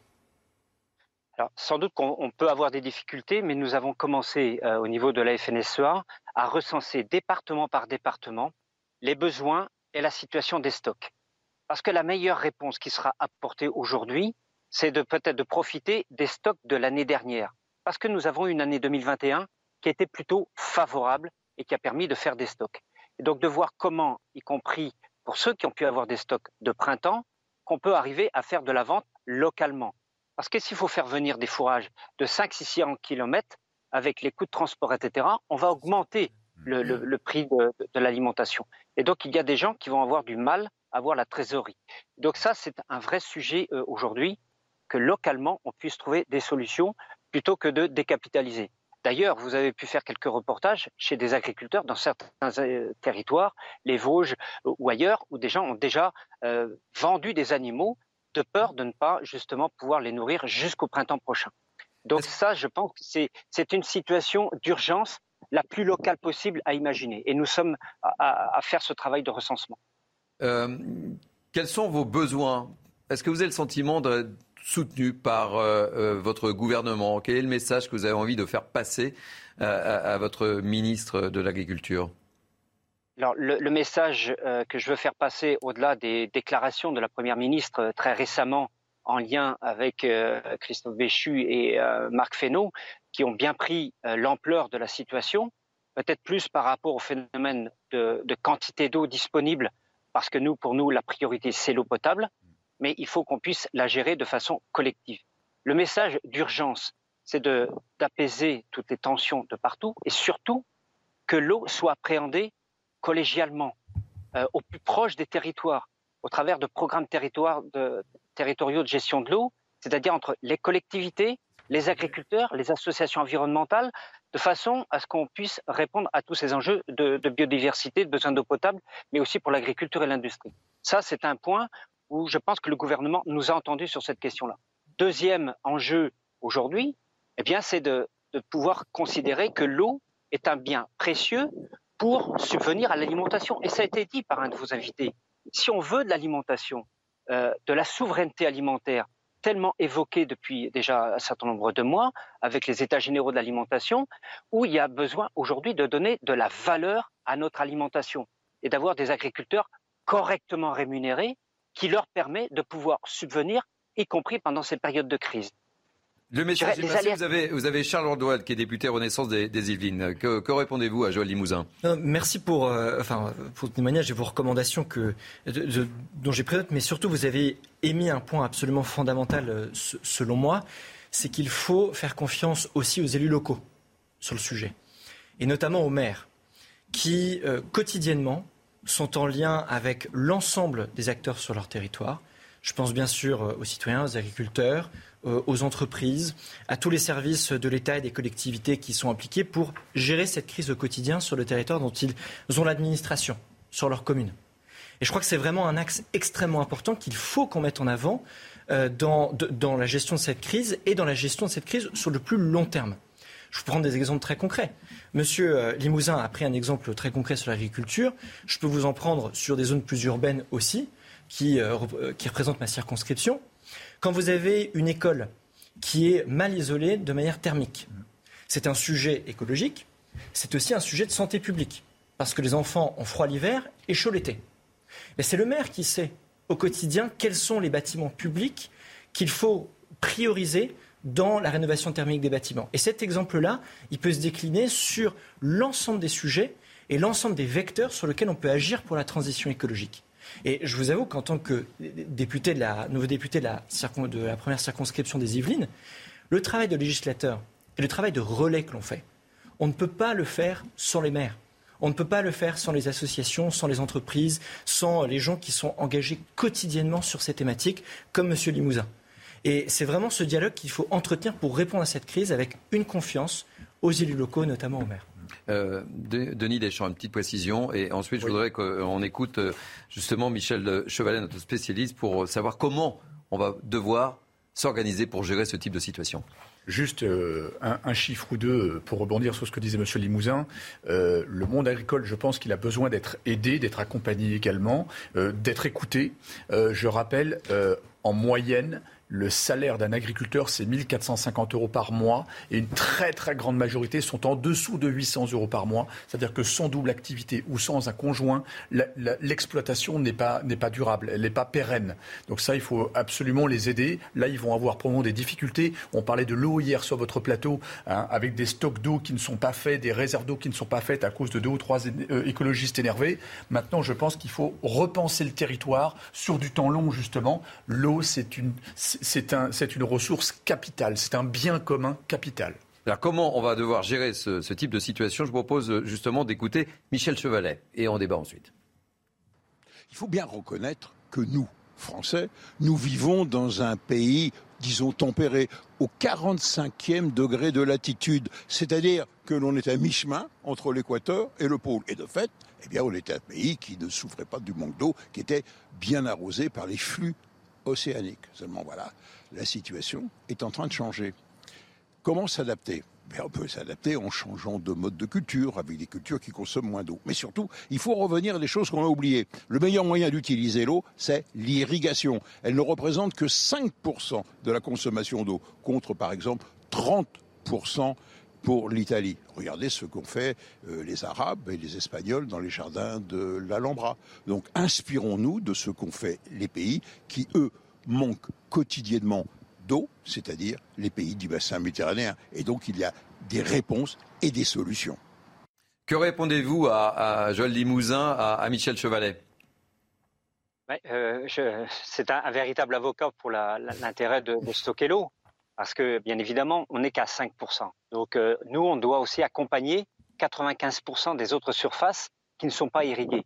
Donc euh, c'est toute la grande difficulté que nous avons. Donc aujourd'hui, il y a une urgence à se retrousser les manches et euh, stocker cette eau quand elle tombe en abondance. Nous avons vécu une évolution considérable. L'eau tombe autant qu'avant, mais de plus en plus mal répartie. Et le vrai enjeu maintenant, c'est de savoir si on est capable, tous ensemble, collectivités locales, au niveau national, il faut qu'il y ait les grandes orientations, et je persiste et je signe que ce qu'on va stocker en Vendée sera complètement différent de euh, la façon dont on va stocker dans le Var, le Vaucluse, le Cantal ou, en Franche-Comté. C'est ça qu'il faut prendre en compte, ces projets de territoire. Et surtout, ne pas faire les mêmes erreurs qui sont en train de se passer dans certaines situations. Et dès qu'on veut faire du stockage d'eau, on est l'appréciation eau potable, biodiversité, eau économique, agriculture et industrie. Et donc, je pense que ça, c'est un point majeur. Moi, je voulais euh, simplement vous, vous évoquer un autre point sur l'histoire de la canicule. Vous voyez derrière moi un bâtiment. Un bâtiment, c'est une porcherie. Il y a un système, et je rebondis sur le propos de tout à l'heure, euh, système double isolation que nous avons mis dans la porcherie. Et vous voyez un, système noir au bout de, au pignon de mon bâtiment. On le devine, ce qu'on appelle... très honnête, on le devine, mais vous nous le décrivez parfaitement. Eh bien, c'est un, système de cooling. De quoi s'agit-il? C'est l'entrée d'air qui est refroidi avec un passage d'eau régulier qui refroidit l'air dans ma porcherie et qui me permet, quand on avait 40 degrés l'autre jour, j'avais 28 dans ma porcherie. Donc, toutes les leçons de morale qui nous sont données, euh, il faut que les animaux soient systématiquement dehors pour leur bien-être, etc. Eh bien, euh, moi, je m'inscris quelquefois en faux dans des situations comme cela. Et donc, c'est dans ce type de, de, bâtiment que nous avons besoin de, de l'accompagnement de l'État pour des aides à l'investissement dans tous nos bâtiments, bien sûr pour la population, mais aussi pour nos animaux, pour faire face justement à ces situations de canicule qui reviendront bien évidemment. Et si on ne met pas en place un vrai plan de bataille, un vrai plan d'investissement pour l'ensemble de l'agriculture, pour aider les agriculteurs à investir dans ce type de bâtiment, pour leur bien-être. Bien sûr, vous pouvez voir mes animaux qui sont dehors ici, et puis il y a des, euh, des arbres et derrière, ils se mettent à l'ombre. Bien sûr, il faut garder tout ça. Et c'est toute la richesse euh, de, de notre territoire. Mais de grâce, il faut qu'il y ait un véritable accompagnement et non pas passer notre temps à dire il faut arrêter de manger de la viande, il faut euh, changer complètement notre système alimentaire. Aujourd'hui, il faut véritablement toute raison garder, respecter chaque système alimentaire. Ceux qui veulent être véganes, végétariens, je les respecte parfaitement. Mais de grâce qu'ils respectent aussi ceux qui veulent manger de la viande. Et pour entretenir nos territoires, euh, dans le Cantal, dans, tous les massifs, dans tous les alpages, vous mettrez quoi à la place des, animaux pour euh, faire le, paissage, pour euh, permettre aux animaux d'entretenir ces territoires? Vous irez mettre des broyeurs dans toutes ces pentes? Il faut, être sérieux à un moment donné. Et on voit bien qu'avec ce réchauffement climatique, il faut véritablement, toute raison garder, euh, avoir l'enjeu de l'élevage qui doit être réparti sur l'ensemble de nos territoires. Il y a des territoires qui font de la culture, il y a d'autres territoires qui sont prédestinés à faire de l'élevage quand on est dans des zones de coteaux, dans des zones où les terres ne sont pas en capacité de faire des, cultures. Mais c'est de, cela dont nous avons besoin pour préserver notre souveraineté alimentaire. Joël Limousin, merci, euh, merci de votre témoignage. C'est important que nous soyons sur le terrain à vos côtés, qu'on voit un petit peu euh, quelle est l'état de la situation. Il fait combien là actuellement en Vendée chez vous là? Là, aujourd'hui, on arrive à 28 degrés, 30 degrés, et euh, on a un vent important qui, souffle, et ça continue de, tout griller, bien évidemment. Et euh, on redoute encore la semaine prochaine, bien évidemment. Merci d'avoir été avec nous en direct, Joël Limousin. Je rappelle que vous êtes vice-président de la FNSEA en charge des risques sanitaires et climatiques. À, très bientôt, très prochainement sur les antennes de, CNews. Une réaction peut-être, Émeric Guisset, avant qu'on parte en publicité, évidemment. Joël Limousin a, raison sur, le constat. L'agriculture en France est dans une période de transition, fait face à un nouveau défi avec le changement climatique et se pose la question euh, finalement de l'adaptation de euh, nos modes d'exploitation pour préserver ce qui est le plus important, notre souveraineté alimentaire sur le plan national et sur le plan européen. Euh, c'est un enjeu majeur de, de rareté, vous disiez une économie de la rareté où finalement les ressources sont de plus en plus rares. Comment on fait pour garantir une autonomie stratégique alimentaire, pour que les Français puissent s'alimenter de manière correcte et avec des agriculteurs qui soient bien rémunérés pour préserver l'ensemble de la chaîne de valeur? Et comme ça a été rappelé, on a des enjeux sur les cultures, s'inspirer des pays euh, finalement qui ont déjà fait face à des températures plus fortes, est-ce qu'il faut adapter en, plantant différemment, sur un calendrier peut-être différent, et surtout un grand enjeu euh, d'infrastructure pour permettre, parce que ce n'est pas une question de manque d'eau, c'est une question, comme ça a bien été rappelé, de répartition tout au long de l'année de l'eau. Mmh. Vraisemblablement, c'est une question de stockage et d'irrigation. Il va falloir planifier euh, toutes ces questions-là, à la fois à travers un plan national pour donner des impulsions, mais surtout au niveau des territoires pour rendre concret les différentes adaptations pour que ça colle aux besoins des agriculteurs et des différents territoires qui ont des besoins différents en fonction des choix d'agriculture qui ont été faits. Merci de ce témoignage. Midi News Weekend se poursuit dans quelques instants. On marque une pause et on parlera tout à l'heure, effectivement, de l'expulsion de l'imam Hassan Iqiyoussen qui a été suspendu. A tout de suite, ne zappez pas, il est quasiment midi. Il est quasiment midi, oui, quasiment midi. Vous êtes bien sur CNews et c'est Midi News Weekend. On se retrouve dans quelques instants avec mes invités. Mais tout de suite, c'est l'heure du flash. C'est le flash, c'est qui? Adrien Spiteri. Bonjour Thierry, bonjour à tous. À la une de l'actualité, un ex-pompier écroué pour incendie volontaire dans l'Hérault. Âgé de 33 ans, il a été placé en détention provisoire. Il est soupçonné d'être l'auteur de deux départs de feu. Il encourt jusqu'à 10 ans d'emprisonnement. Depuis les derniers confinements, les abandons d'animaux de compagnie se multiplient dans les refuges de la SPA. Les placements particulièrement cet été. Illustration en Seine-et-Marne, au Vaux-le-Pénil, dans un centre totalement saturé où vous vous êtes rendu, Alexis Vallée. Ici, dans ce refuge, il y a environ 130 chats, une centaine de chiens et quelques lapins. Les places sont limitées et à présent saturées. Les équipes et les bénévoles ne peuvent plus accepter de nouvelles demandes d'abandon. Kevin Meillet est le chef d'équipe de ce refuge et je vous propose de l'écouter.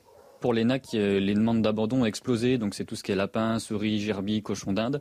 Et ça, c'est principalement dû pour nous euh, à la situation du Covid avec le confinement, parce que lorsque le confinement s'est terminé, on a eu des demandes d'abandon qui ont explosé littéralement, parce que les gens reprenaient le travail et se rendaient compte qu'en fait que c'était du travail. Ce qu'il faut faire, c'est que les gens se conscientisent sur l'adoption d'un animal, c'est une vraie responsabilité.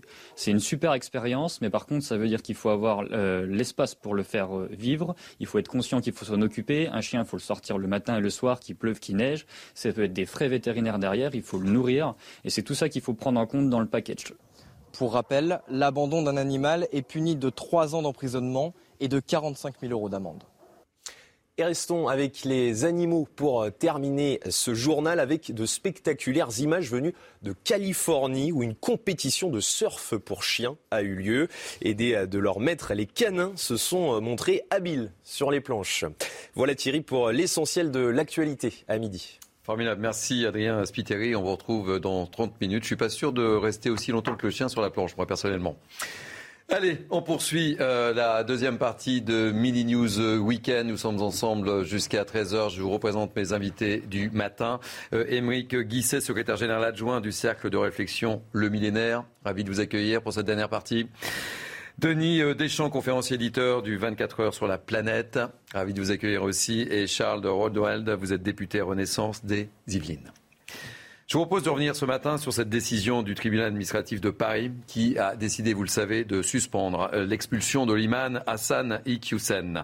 Expulsion, je vous le rappelle, demandée par Gérald Darmanin, expulsion que le ministre de l'Intérieur, euh, par les propos antisémites, misogynes et homophobes, explication de Clémence Barbier. Réputé proche des frères musulmans, Hassani Iqiyoussen serait fiché S depuis 18 mois selon une source proche du dossier cité dans le journal du dimanche. Selon nos confrères, l'alerte a été donnée par les services de sécurité intérieure dès 1995. Très rigoureux dans l'application du Coran, Hassani Iqiyoussen est connu pour son prosélytisme musulman. L'imam du Nord est accusé par les autorités françaises d'avoir tenu des propos antisémites, homophobes et antifemmes. En 2004, il déclare à des fidèles réunis dans une salle des fêtes Seul le Coran est un livre saint. Les lois françaises n'y changeraient rien. Lois qui sont instituées par un gouvernement manipulé par les juifs. Lors d'une conférence en 2018, il assure Les femmes doivent rester à la maison pour s'occuper des enfants et de leurs maris. La justice estime que l'imam n'a pas réitéré des propos antisémites après 2014, ni qu'il ait encouragé son auditoire au séparatisme. Il échappe donc pour le moment à son expulsion vers le Maroc. Gérald Darmanin a annoncé faire appel de cette décision devant le Conseil d'État. L'institution devrait se prononcer avant la fin de l'été. Charles Dueld, vous êtes député Renaissance des Yvelines. Expliquez-nous comment vous avez réagi à cette décision, sincèrement, sincèrement. Vous vous y attendez ou pas? Parce que Charles Darmanin était persuadé. Je ne sais pas si Gérald Darmanin était persuadé. En tout cas, moi, je il l'a affirmé haut et fort. Moi, je lui apporte un soutien absolu dans euh, la ligne politique qu'il a euh, adoptée sur euh, cette question. Et la justice, aujourd'hui, applique le droit en fonction de la manière dont le droit est écrit dans le droit français. Le rôle du député au Parlement, c'est donc de faire évoluer la loi, de faire évoluer le droit pour que la justice puisse rendre ses décisions au nom du peuple français de la meilleure manière possible. Et je pense que sur un sujet pareil, lorsque Gérald Darmanin propose euh, de faire évoluer la législation après un grand débat qui sera organisé à l'initiative de la Première ministre, c'est une ligne que je défends absolument. Et je crois vraiment que ça devrait être une ligne qui devrait faire preuve d'un plus grand consensus possible. Et face à ça, ce que je regrette, c'est de voir que d'un côté, on a le Rassemblement national qui, un jour, critique la justice, de l'autre, critique le ministre de l'Intérieur, sans jamais, encore une fois, proposer une seule once de solution. Ils font leur terreau sur ce type de polémique. On peut reprendre l'historique du premier quinquennat. Mais les critiques ont plu pendant cinq ans, mais ils n'ont jamais voté aucune loi, notamment la loi sur le séparatisme, pour engager cette lutte. Est-ce qu'on n'avez pas le sentiment, Charles, est-ce qu'on n'avait pas le sentiment que euh, euh, Charles Darmanin a, confondu vitesse et précipitation dans ce cas précis? Moi, je pense qu'il est important sur des cas comme celui-ci de marquer une ligne politique. Et c'est la ligne que je soutiens et que je défends. Un, vis-à-vis du Front National. Deux, vis-à-vis de la LFI et de ses alliés.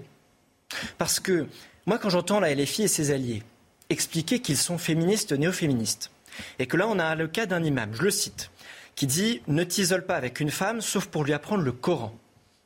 Je m'étonne.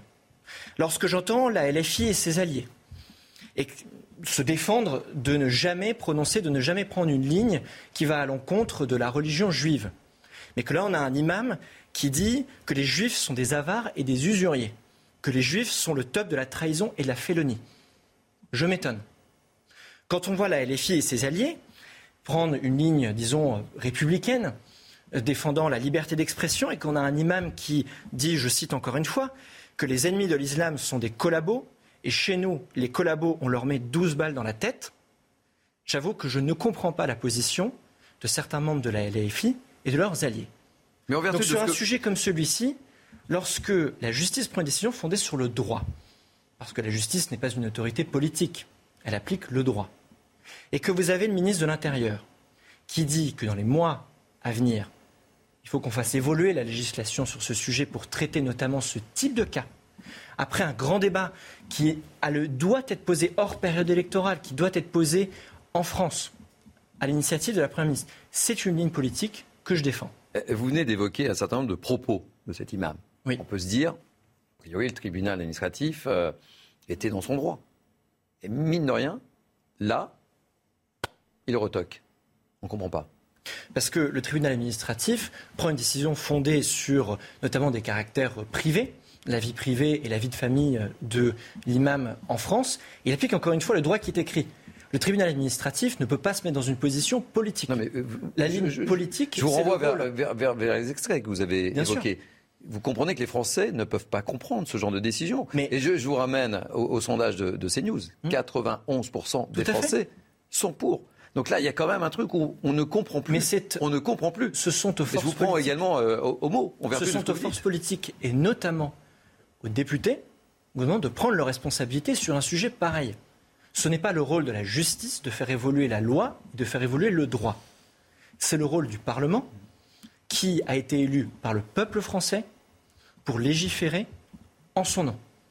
C'est la raison pour laquelle, encore une fois, la ligne qui a été adoptée par Gérald Darmanin sur une question comme ça, à savoir une fermeté absolue contre, en plus des étrangers qui prennent un discours et qui clament un discours comme celui-ci en France, euh, ne peuvent pas rester sur notre territoire.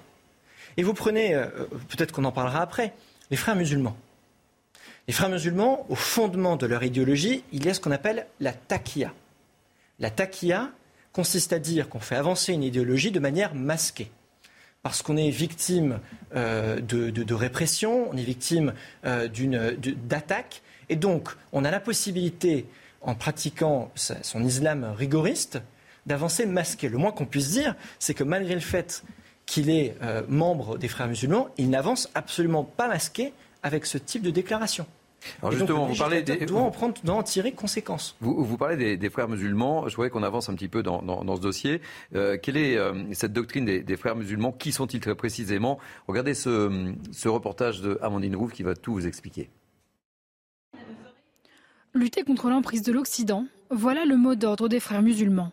Hassan al-Banna, un instituteur égyptien, fonde le mouvement au début du siècle.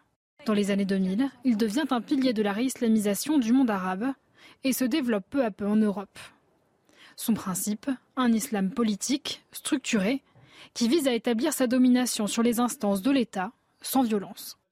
Les frères musulmans s'appuient notamment sur la taqiyya, un moyen d'intégrer l'islam à la société de façon discrète. La notion de taquilla, qui est la dissimulation, veut dire qu'on peut avancer masqué. C'est-à-dire que pour conquérir le pouvoir, on peut utiliser tous les arguments, euh, tout, ce qui est à, euh, comment, apporté pour essayer justement de, se mettre dans cette conquête du pouvoir. Donc ça veut dire utiliser les institutions judiciaires, bien connaître euh, les, ces, mêmes institutions dans le pays concerné, utiliser la politique aussi, se présenter aux élections et surtout essayer de noyauter euh, tout, un tas d'organisations qui vont permettre justement au mouvement de prospérer et d'asseoir son pouvoir. Institutions, organisations étatiques, mais aussi des mouvements locaux ou des associations.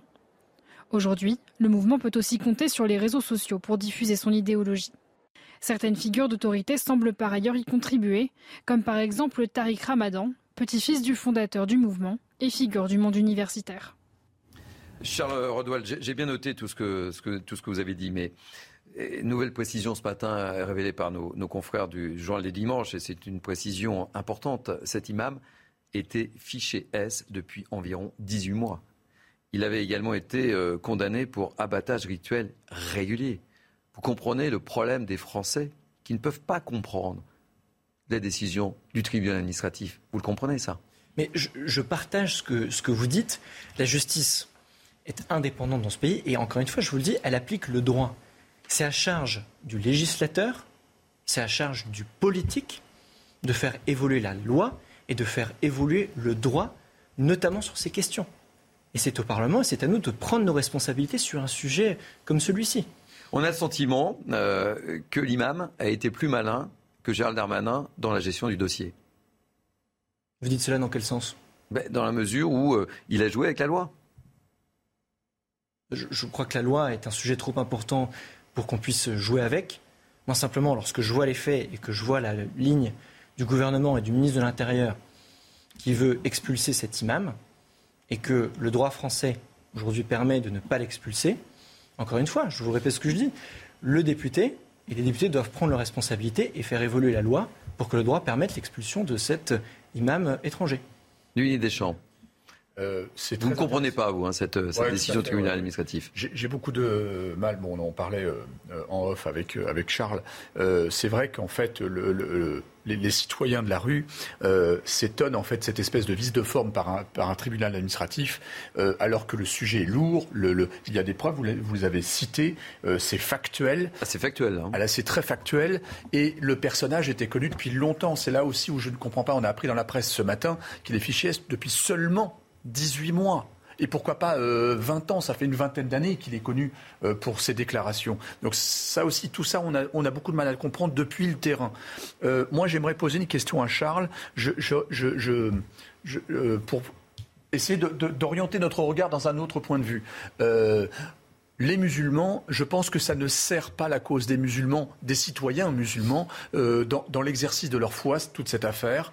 Et euh, quand vous regardez un petit peu ce qui se passe dans le monde, euh, vous avez par exemple les musulmans en Chine, hein, les Ouïghours, il y a un million de Ouïghours d'enfermés. Vous voyez, les systèmes autoritaires réagissent de manière extrêmement différente. Tout à fait. En Inde, par exemple, il n'est pas bon d'être musulman ou chrétien d'ailleurs, dans certains États. Vous voyez Et là, moi, la, la question que j'aurais posée à Charles, c'est pas du tout un piège, hein, c'est juste que... Non, non on change le, regard. Est-ce que la démocratie, parce qu'on nous, on nous parle justement de, façonner notre droit, mais notre droit, il existe depuis longtemps. On a énormément, on a pléthore de lois, mais on a beaucoup de mal à les appliquer, les lois. Est-ce que la démocratie n'est pas mise à l'épreuve avec ce genre de situation? Elle peut être mise à l'épreuve. Il y a déjà... Euh... À ce sujet pour dire, moi, on focalise euh, le débat et l'actualité sur des décisions comme celle-ci qui sont évidemment absolument essentielles. Mais j'aimerais aussi parfois qu'on focalise le débat sur des initiatives qui sont prises, notamment en lien avec le culte musulman, qui sont positives. Aujourd'hui, euh, il est évident que l'islam est une religion plus récente que d'autres religions dans notre pays. Et des cas comme celui-ci, il y en a très régulièrement, on les commente, on les couvre. Mais j'aimerais aussi qu'on couvre des initiatives qui sont prises maintenant depuis des années, comme par exemple dans le département des Yvelines, le CIMI. Le CIMI, c'est une organisation de dialogue qui est entretenu entre l'État, la préfecture d'une part, et l'ensemble des autorités du culte musulman dans le département des Yvelines, qui depuis des années, à chaque fois qu'une question se pose, comme la religion musulmane est une, avec toutes ces diversités, toutes ces grandes familles, est une religion qui est moins organisée de manière moins hiérarchique que par exemple euh, le christianisme, c'est une initiative départementale à l'initiative de la préfecture où le culte musulman débat, s'organise et entretient un dialogue constant, enrichi et apaisé avec l'État. Et adossé au CIMI, vous avez ce qu'on appelle le groupe interreligieux pour la paix du 78. Qu'est-ce que le GIP 78 C'est un groupe dans lequel se réunissent les autorités religieuses du département, notamment des trois monothéismes. Le christianisme, la religion euh, judaïsme et l'islam. Pour organiser un dialogue dans le département, notamment dans les périodes de crise, notamment dans les périodes comme celle-ci, pour se dire qu'est-ce qu'on peut faire ensemble, pour apaiser le débat et pour mieux intégrer l'ensemble des citoyens qui sont sur le territoire français, à les assimiler et mieux les intégrer à notre République. Je voudrais qu'on vienne euh, sur le, sur, le centre du débat. On, nous y sommes, hein, mais je voudrais qu'on concerne un peu plus euh, le profil de, cet imam. Et, je voudrais vous faire écouter euh, la réaction de, de Naëm Bestanadji, qui était mon invité hier, qui est essayiste et auteur d'un livre très intéressant, Le, le linceul du féminisme, caresser l'islamisme dans le sens du voile. Il nous dit qu'en gros, cet imam n'a jamais, mais jamais été condamné. Écoutez-le. Auparavant, cet imam n'a jamais été condamné par la justice. Euh, ses propos antisémites, il les avait tenus en 2003. Il n'a jamais eu de plainte. Ses vidéos sont, sont, nombreuses. Il a tenu des propos qui sont particulièrement homophobes, ultra rétrogrades vis-à-vis euh, des femmes. Euh, il aurait pu être attaqué à plusieurs reprises en justice. Il ne l'a jamais été. Le tribunal administratif a jugé qu'en en l'espèce, il y avait peu d'éléments qui corroboraient pleinement euh, ce que disait le, ministre de le ministère de l'Intérieur et que les éléments qui sont apportés n'étaient pas suffisants, c'est disproportionné euh, au, point de... Euh, disproportionné à sa vie privée et familiale. Voilà, au point de le renvoyer dans un pays où il n'a jamais vécu, puisqu'il est né, il a toujours vécu en France, même s'il n'a pas la nationalité française. Et moi, Guisset. Oui, tout à fait. Ce qui est expliqué là est, est assez intéressant. C'est-à-dire que finalement, quand on regarde le dossier, finalement, le, le recours, l'avis déposé par le rendu par le juge administratif, qui se base uniquement sur les propos euh, discriminants vis-à-vis des femmes, et qu'on voit la liste euh, des propos qui auraient pu être condamnables et qui sont évoqués justement ici dans le cas de cet imam, on peut se demander finalement est-ce que le dossier était complet, est-ce que vraiment on a mis euh, tout ce qu'on pouvait mettre. Pour, oui, c'est la question qu'on se pose depuis, depuis qu'on a. D'autant plus qu'il y a eu un choix délibéré de la part de Gérald Darmanin de faire le choix de la voie administrative plutôt que de la voie judiciaire ce qui en fait permettait d'être plus rapide normalement en termes d'expulsion, mais qui aussi rendait peut-être le dossier plus facilement euh, craquable de la part des juges qui relevaient sur des, sur des, sur des, sujets, sur des sujets différents. Euh, comme vous l'expliquiez tout à l'heure, la question, euh, le, le, problème, c'est pas l'islam. Et là, il ne faut pas, il faut pas se tromper, et notamment avec la, la stratégie des frères musulmans qui essaie d'infiltrer l'islam pour l'influencer de l'intérieur. La, la problématique, c'est le totalitarisme islamique. Et il faut mener un combat qui soit global contre le totalitarisme islamique. Et là, là où je vous rejoins, même si la proposition de loi de Gérald Darmanin peut être incomplète, peut être insuffisante, la question euh, n'est pas politique. La question, c'est la République face au totalitarisme islamique. Et chaque pas que la République peut faire face au totalitarisme islamique, il faut l'encourager. Même si on peut regretter qu'il faudrait aller plus loin et faire finalement tomber ces verrous. Là, le verrou, il est clairement identifié. C'est euh, la Cour européenne des droits de l'homme avec le juge français qui va plus loin dans son interprétation que le juge européen. Et c'est un combat global qu'il faut mener extérieur, à l'extérieur des frontières de la France en faisant euh, des opérations militaires face aux groupes terroristes et intérieur pour éviter euh, les ingérences étrangères avec des imams qui soient radicalisés et qui essayent justement de déstabiliser la France, avoir une déstabilisation par des puissances étrangères. Et il y a cet enjeu où finalement la France n'a pas de doctrine claire et qui vraisemblablement va devenir le cœur du débat sur les frères musulmans. Est-ce qu'on déclare ces, ces organismes-là, le wahhabisme, le salafisme et les frères musulmans, comme ennemis de la République pour permettre ensuite d'expulser sous motif d'intelligence avec l'ennemi les personnes qui se revendiquent de ces, de ces mouvances-là et qui permettent justement d'éviter des sacerdoces administratifs où finalement tout le monde est d'accord finalement pour dire que cet imam doit, doit, sortir, doit être expulsé, mais on n'arrive pas à le faire. Et, c'est le point saillant du problème.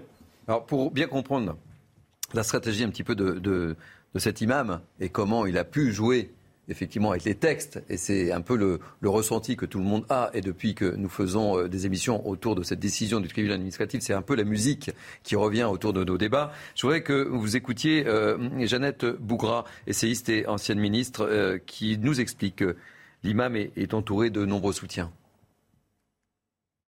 Moi, ce qui m'a surpris davantage dans cette affaire, c'est qu'on oublie les soutiens qu'a l'imam. C'est-à-dire qu'on oublie que la Ligue des droits de l'homme est, venue, euh, est, intervenue dans le cadre du procès. La, la grande mosquée de Reims soutient, euh, soutient l'imam. Il y a un certain nombre de collectifs. Il a une cagnotte. Et donc, au lieu peut-être de se focaliser en réalité sur ce cas individuel-là, il n'empêche qu'il a quand même beaucoup de soutien. Il ne faut pas en faire une, victime en réalité. Et, moi, ma, crainte est de, voir en réalité et il ne faut pas, hein, parce que quand la grande mosquée de Reims en soutient, soutient quand un collectif, en fait, du Conseil français, du, certains de représentations départementales le soutiennent, bah, ça, interpelle quand même au regard des propos qui ont été tenus par l'imam. Très rapidement, Charles Rodwald, cet imam est, entouré de nombreux soutiens, ce qui explique peut-être, et ce qui peut expliquer aux Français la, situation. Elle oublie aussi un soutien en plus, je, soutiens tout à fait à ce qu'elle dit. Il a aussi reçu du soutien politique, y compris de la part de certains euh, députés de la France insoumise et, de leurs alliés. Moi, pour revenir encore une fois à ce que l'on dit depuis le début de cet échange, en tant que député de la nation, il y a le choix.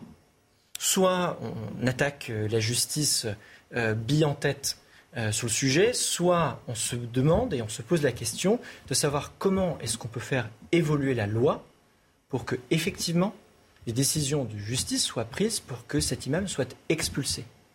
C'est l'objet du débat et c'est l'objet des travaux qui démarrent dès maintenant et qui démarrent à la rentrée sur le sujet. Bon. Je pense que c'est ça la responsabilité des élus. Le temps, le temps nous presse. Euh, je préciserai juste que le ministre a, fait appel de cette décision. Tout à fait. Et qu'il faudra attendre la décision du Conseil d'État. Et euh, lorsque euh, on écoute Georges Fenech, qui est notre spécialiste juriste sur CNews, euh, il a plutôt le sentiment que euh, le Conseil d'État va suivre la décision du tribunal administratif. Il n'y a aucun engagement. la décision que le Conseil d'État. Voilà. Je vous propose d'enchaîner, et c'est pas toujours très simple, mais euh, on va reparler d'un rodéo urbain qui a mal tourné à, à Pontoise. Je vous rappelle des faits, un jeune homme de 18 ans est en garde à vue. Les faits se sont déroulés vendredi soir alors que deux enfants jouaient sur une esplanade de, la ville. Une fillette de 10 ans se trouve dans un état très grave ce matin et le petit garçon âgé de 11 ans est lui aussi sérieusement touché. Les explications de Mathieu Devez et de Fabrice Elsner et on en parle très rapidement juste après. Au lendemain du drame, les habitants de Pontoise ne cachent pas leur colère et leur émotion.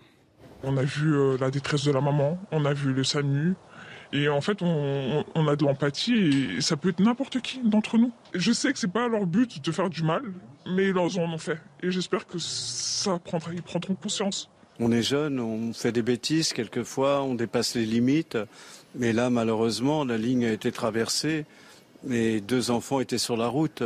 Les deux enfants, une fille âgée de 11 ans et un garçon de 10 ans, sont grièvement blessés. La fillette a été admise dans cet hôpital parisien. Elle souffre d'un traumatisme crânien avec des séquelles neurologiques. Le garçon, lui, a une fracture du tibia péroné. Ils ont été percutés après un rodéo urbain, une conduite acrobatique dangereuse et illégale. Le rodéo urbain, euh, c'est pas du sport, euh, c'est pas de l'art. Aujourd'hui, ça peut tuer et euh, il est important que tous les fervents défenseurs de ce mode d'expression le comprennent. Depuis 2018, la loi prévoit des peines pouvant aller jusqu'à 5 ans de prison pour les auteurs de rodéo urbain. Quelle est votre réaction? On a l'impression qu'on en parle, on en parle, et en fait, euh, il n'y a pas de solution. Et, et là, aujourd'hui, on a une, jeune fille qui est entre la vie et la mort, un petit garçon qui est sérieusement blessé. Et euh, il y a une semaine, j'abordais ce thème autour de cette table et je disais, à la fin de ce débat, je pense qu'on en reparlera. Une semaine après, nous y sommes. Écoutez, c'est très simple. Euh, dans une situation comme ça, on voit toujours pareil, le, duo qui est, euh, euh, forcément euh, ressort, c'est la police, avec le manque de moyens flagrant, parce qu'en fait, il faut quand même beaucoup de forces de police pour canaliser ça et, l'interdire.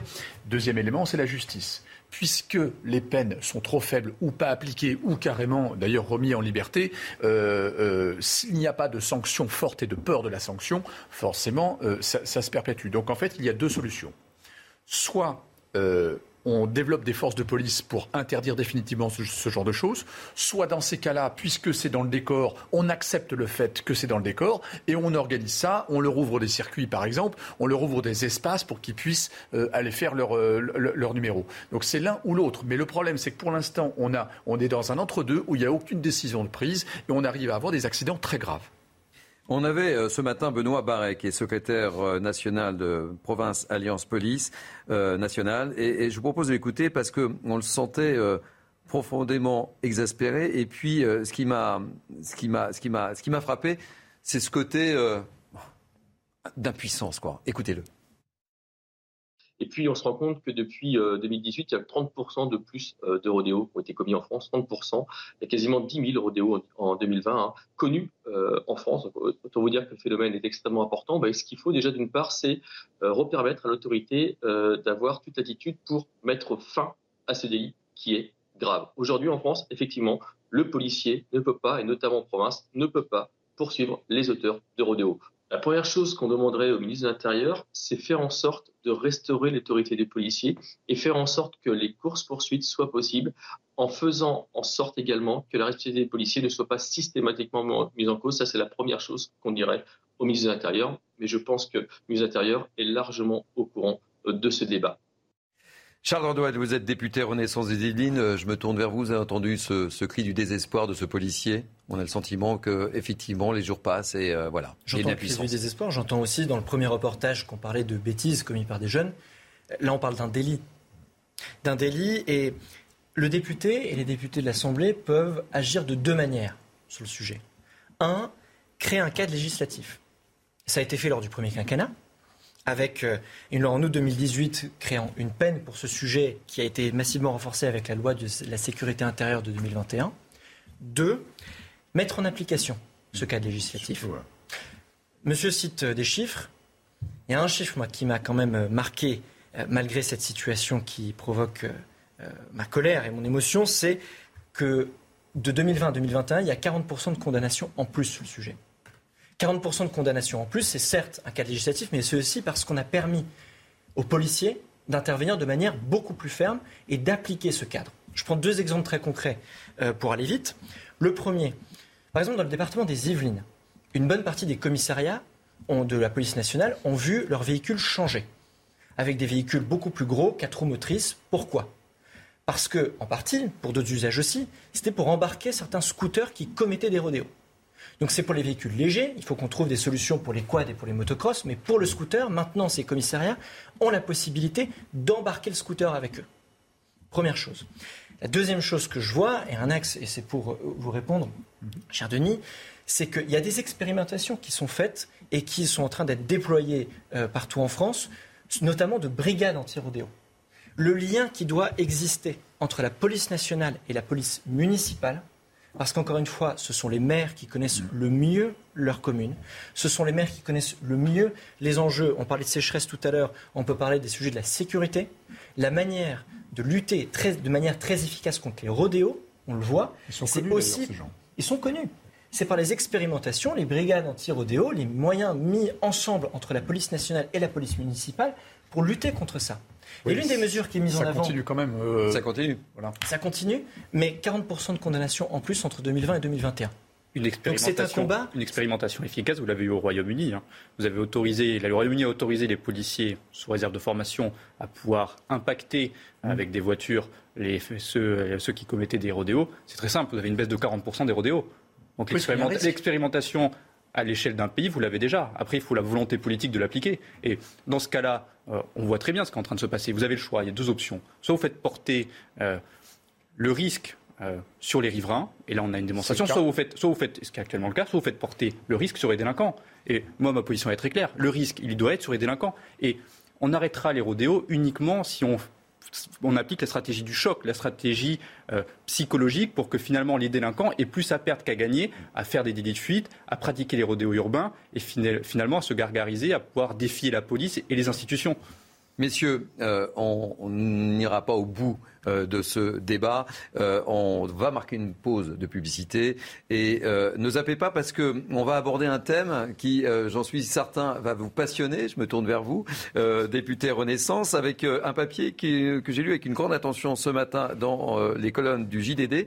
Comment Emmanuel Macron recase ses ex-ministres être ministre, ne plus être ministre, c'est pas simple. Et nous aurons Franck Louvrier, le maire de la Baule, qui connaît bien cet univers et j'en suis persuadé, Franck Louvrier va nous donner des informations exclusives. A tout de suite, ne zappez pas, vous êtes sur Midi News. À tout à l'heure. 31 très précisément, midi 12 week-end, se poursuit la toute dernière ligne droite. Nous sommes un petit peu en retard, mais c'est l'heure du flash d'Adrien Spiteri. En Ukraine, cinq nouveaux cargos transportant des céréales prennent la mer ce dimanche. Vous le voyez sur ces images dans le port d'Odessa. Pour rappel, un accord international signé, le 22 juillet entre la Russie, l'Ukraine, la Turquie et l'ONU permet la reprise des exportations de céréales bloquées depuis le début de la guerre. Au total, près de 160 000 tonnes de maïs et de produits alimentaires seront exportés par ces bateaux. Le djihad islamique a affirmé avoir tiré des roquettes vers Jérusalem. Tôt ce matin, l'armée israélienne avait annoncé que des sirènes d'alerte avaient retenti dans la ville. Israël dit avoir neutralisé des chefs du groupe djihad islamique à Gaza dans des opérations qui ont fait au moins une trentaine de morts. Et puis à Cuba, un gigantesque incendie fait des ravages. Au moins une personne est morte et 17 sont portés disparus. Provoqué par la foudre, il s'est déclaré vendredi soir dans un dépôt pétrolier à 100 km de la capitale, La Havane. Suite et fin 2012 week-end, je vous présente mes invités du matin. Émeric euh, Guisset, secrétaire général adjoint du Cercle de réflexion Le Millénaire. Euh, Denis Deschamps, conférencier éditeur du 24 heures sur la planète. Et Charles de Roldwall, député Renaissance des Yvelines. Allez, je voudrais euh, qu'on euh, réagisse et vous faire réagir sur euh, un article qui m'a particulièrement passionné ce matin. je voulais qu'on aborde justement le thème abordé par nos amis du, du JDD et euh, comment Emmanuel Macron recase ses ex-ministres? Alors j'ai regardé, hein, tout simplement, mon cher euh, Charles Roldoued. Je vois que Jean Castex, euh, Premier ministre, est devenu président de l'Agence de financement des infrastructures de transport française. Emmanuel Vargon, ministre chargé du logement, est passé à la commission de régulation de l'énergie. Jean-Michel Blanquer, ministre de l'Éducation, un poste à l'université de Panthéon-Assas. Et Amélie de Montchanin, mais c'est pas encore totalement confirmé, ministre de la transition écologique et de la cohésion, et de la cohésion des territoires de France potentiellement ambassadrice de France à Londres ou à Madrid, c'est pas confirmé. Bref, euh, je voulais avoir affaire à un spécialiste. Et nous sommes en direct avec Franck Louvrier qui est maire de la Baule et qui est un ancien collaborateur de Nicolas Sarkozy. Mon cher Franck, vous allez tout nous dire ce matin sur CNews. Comment ça se passe quand on a été ministre, qu'on n'est plus ministre et que c'est une tradition de la Ve République en quelque sorte. Racontez-nous un petit peu. J'ai envie d'être un petit peu à l'intérieur de tout ça. Non, mais d'abord. Euh, on a besoin de savoir. Euh, je pense qu'il ne faut pas euh, généralement déformer les choses. Euh, lorsque vous êtes ministre, par exemple, vous avez une expérience exceptionnelle. C'est sans doute la meilleure euh, formation, au-delà de l'ENA ou, de Sciences Po, c'est d'exercer le pouvoir. Et, donc, de ce fait-là, il est normal que votre savoir-faire soit utilisé à un moment ou à un autre à d'autres fonctions, à d'autres responsabilités. les anciens ministres ne sont pas au-dessus du droit ni en dessous du droit. ils ont le droit, eux aussi, de pouvoir avoir des opportunités. Et quand vous êtes ministre, vous avez aussi votre réseau qui est utile pour pouvoir euh, justement euh, continuer votre expérience professionnelle. Donc tout ça se fait, je dirais, en coups humains. C'est pas une règle. Euh, vous êtes ministre, vous pouvez avoir vos indemnités pendant quelques mois à l'issue de votre responsabilité, mais après, vous allez ou dans le privé ou vous allez bien évidemment dans la fonction publique. je dirais que ça dépend vraiment du schéma de chacun, de l'opportunité de chacun. Moi, j'ai eu, par exemple, que je suis resté euh, à l'Élysée pendant 7 ans, 5 ans, j'ai eu l'opportunité de pouvoir être préfet, je l'ai refusé préfet au, tour extérieur. J'ai refusé parce que je voulais rentrer dans le privé, parce que je voulais avoir une expérience. J'ai eu une expérience pendant sept ans après dans le privé. Donc voilà, chacun après a des opportunités du fait de ses réseaux, du fait de ses connaissances. Allez Franck, pas, pas de langue de bois. Concrètement, comment ça se passe? On n'est plus dans le gouvernement on vient frapper à la porte du président de la République en disant euh, vous pouvez ou tu peux pas m'aider. Euh, allez, sincèrement.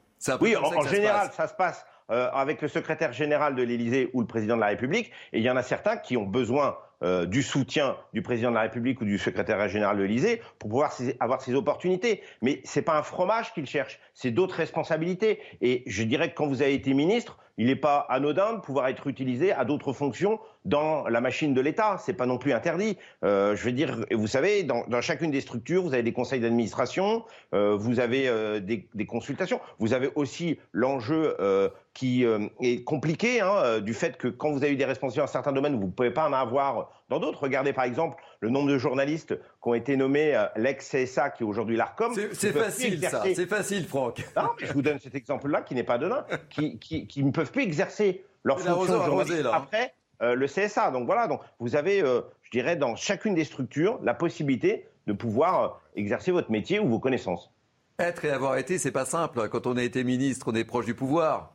On le sait. Oui, bien sûr, mais je, pense que, euh, vous savez, euh, être ministre, c'est être locataire du succès, et on sait que le succès, il est éphémère. Donc, euh, vous savez que vous allez occuper une fonction, vous vous défoncez, vous faites ça à 200% de votre temps, comme votre mandat d'élu local ou autre, mais vous savez qu'à un moment donné, il y a un rendez-vous. alors, celui de le mandat électoral, il est plus simple parce qu'on connaît à peu près, généralement, la date de fin quand vous êtes ministre, le matin, vous pouvez vous lever et être ministre, et le soir, le plus l'être. Donc voilà, donc c'est aussi ça, ce, risque-là, cet engagement-là, eh ben, il, est, il est important et il fait qu'à un moment donné, ça vous crée aussi des réseaux, des possibilités de pouvoir vous connecter à d'autres responsabilités. Denis Deschamps, qui est l'un de mes invités ce matin, a une question à vous poser, euh, Franck. Bonjour, monsieur Louvrier. Euh, Bonjour. Il m'est arrivé de le croiser de temps en temps la Tour de Pise, que je connais bien également. Euh, non, non, la, vraie question, la, vraie question dérangeante, elle n'est pas là. Et je vais prendre un exemple étranger pour ne viser personne en France. Euh, c'est la question du basculement dans le privé. Regardez Barroso. Quand il a quitté euh, la, Commission européenne, il a été se vendre, ou vendre plutôt son carnet d'adresses. Ça a fait un scandale d'ailleurs chez Goldman Sachs. Ça, c'est un vrai sujet. Oui, mais vous avez raison. La seule chose, c'est que euh, en France, par exemple, vous avez quand même des organismes qui surveillent tout ça et qui vous permettent pas toujours de pouvoir aller dans certaines euh, entreprises privées lorsque vous avez été fonctionnaire euh, dans, dans, la fonction publique. Mais ça euh, marche pas très bien. regardez, regardez Gazprom, par exemple. Non, mais, mais, vous savez, il y, a deux profils, en fin de compte, dans cet univers professionnel. Il y a ceux qui sont fonctionnaires, ceux qui ne le sont pas. Ceux qui sont fonctionnaires, ils sont pieds et mains liés avec, bien évidemment, les impératifs de contrôle qui doivent, euh, auxquels ils doivent passer. Ceux qui ne sont pas fonctionnaires, après, bah, ils ont bien évidemment pas l'opportunité de revenir dans leur corps d'origine, pas l'opportunité de revenir dans la fonction publique, et donc du même coup, ils peuvent avoir d'autres opportunités qui sont des opportunités du privé. Il y a des conflits d'intérêts. Il y a les, conflits les conflits d'intérêts qui sont contrôlés par une commission spéciale auquel vous passez, que vous soyez fonctionnaire ou pas. Parce que quand vous sortez par exemple de l'Élysée, euh, il y a une commission qui contrôle les conflits d'intérêts pour voir si vous pouvez aller dans tel ou tel domaine. Franck Louvier, vous pouvez comprendre aussi que parfois euh, les Français qui sont en, difficulté pour trouver un, travail, ça puisse un peu les, exaspérer en se disant ben voilà. Euh, il y a du favoritisme, etc. Et je, en, lisant l'article du, du, JDD, il y a un ex-membre, une ex-membre du gouvernement qui dit Moi, je me suis débrouillée toute seule quand certains ont bénéficié de soutien. Vous comprenez que ça puisse je, faire Je comprends totalement, mais, mais malheureusement, ce n'est pas uniquement dans le monde politique.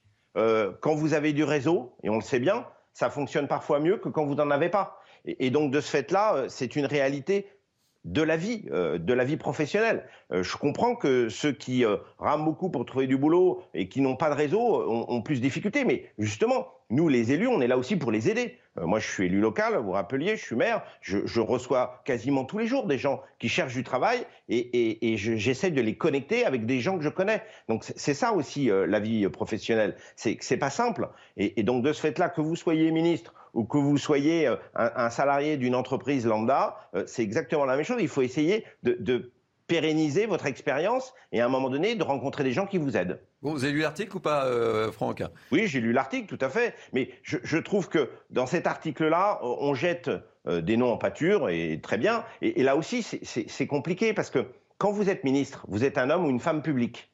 et donc, et vous avez un engagement politique.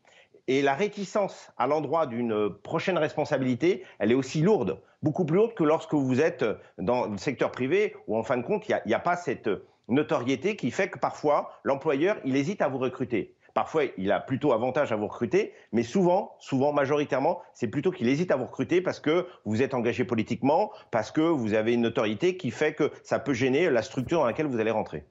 Franck, merci. Est-ce que vous avez euh, une réflexion, une question à poser à Franck Tourvouillet tant qu'il est en direct avec nous depuis la Baule? Non, non, non, tout va bien. eh bien écoutez, il ne me reste plus qu'à vous remercier. Quelle température fait-il à la Baule aujourd'hui? Eh bien il fait un temps magnifique et je pense qu'on va flirter avec les 30-35 degrés cet après-midi. Merci d'avoir été avec nous, euh, cher Franck. Merci. bonne journée à, bonne journée, bon dimanche. Sans transition, et, je, ferai aucun lien, on va parler très rapidement de l'affaire Mélenchon et, Jean-Luc Mélenchon, qui, vous le savez... Je, peux, je, oui. dire juste sur le recasage? Alors, très rapidement. Très, très rapidement. Vous, avez demandé un aperçu à euh, Franck Louvrier sur le sujet. Je suis membre de la Commission des affaires économiques à l'Assemblée nationale. Nous avons auditionné Emmanuel Vargon sur le sujet cette semaine. Emmanuel Vargon, euh, pour ne prendre qu'elle, parce que c'est l'exemple que j'ai vu cette semaine, aurait pu faire le choix de rejoindre un grand cabinet de conseil, américain ou autre, et euh, proposer son carnet d'adresses euh, à l'étranger. Elle fait choix après une quatre ans où elle était ministre, une personnalité publique, pour la première fois et la dernière fois de sa vie, de continuer à servir l'État. D'une autre manière, en devenant présidente de la commission de régulation de l'énergie. C'est un sujet qu'elle connaît, en tant que ministre du Logement, on est en lien direct et quotidien, en permanence avec les sujets euh, énergétiques. Je sais parce que j'ai travaillé euh, moi-même avant chez Enedis et j'étais la principale. Enfin, très rapidement. logement. Euh, et de deux, elle est parfaitement à l'écoute, elle fera parfaitement bien, elle remplira parfaitement ses fonctions. Donc, si on a une ministre qui est prête à s'engager à continuer de servir l'État dans d'autres fonctions, je, je, ne vois pas pourquoi on, on l'empêcherait alors qu'elle en a les compétences. Ok. C'est noté. Je voudrais que euh, l'on parle très rapidement de, de Jean-Luc Mélenchon, qui, euh, vous le savez, donc euh, a été très critiqué à gauche pour avoir qualifié de provocation la visite de Nancy Pelosi, la présidente de la Chambre des représentants aux États-Unis à Taïwan. Et Jean-Luc Mélenchon persiste et signe. Je voudrais qu'on aperçoive sur vos écrans sa communication. Voilà, euh, je n'ai fait que répéter la doctrine constante de notre pays depuis 65 à propos de la Chine. Il n'y a qu'une seule Chine.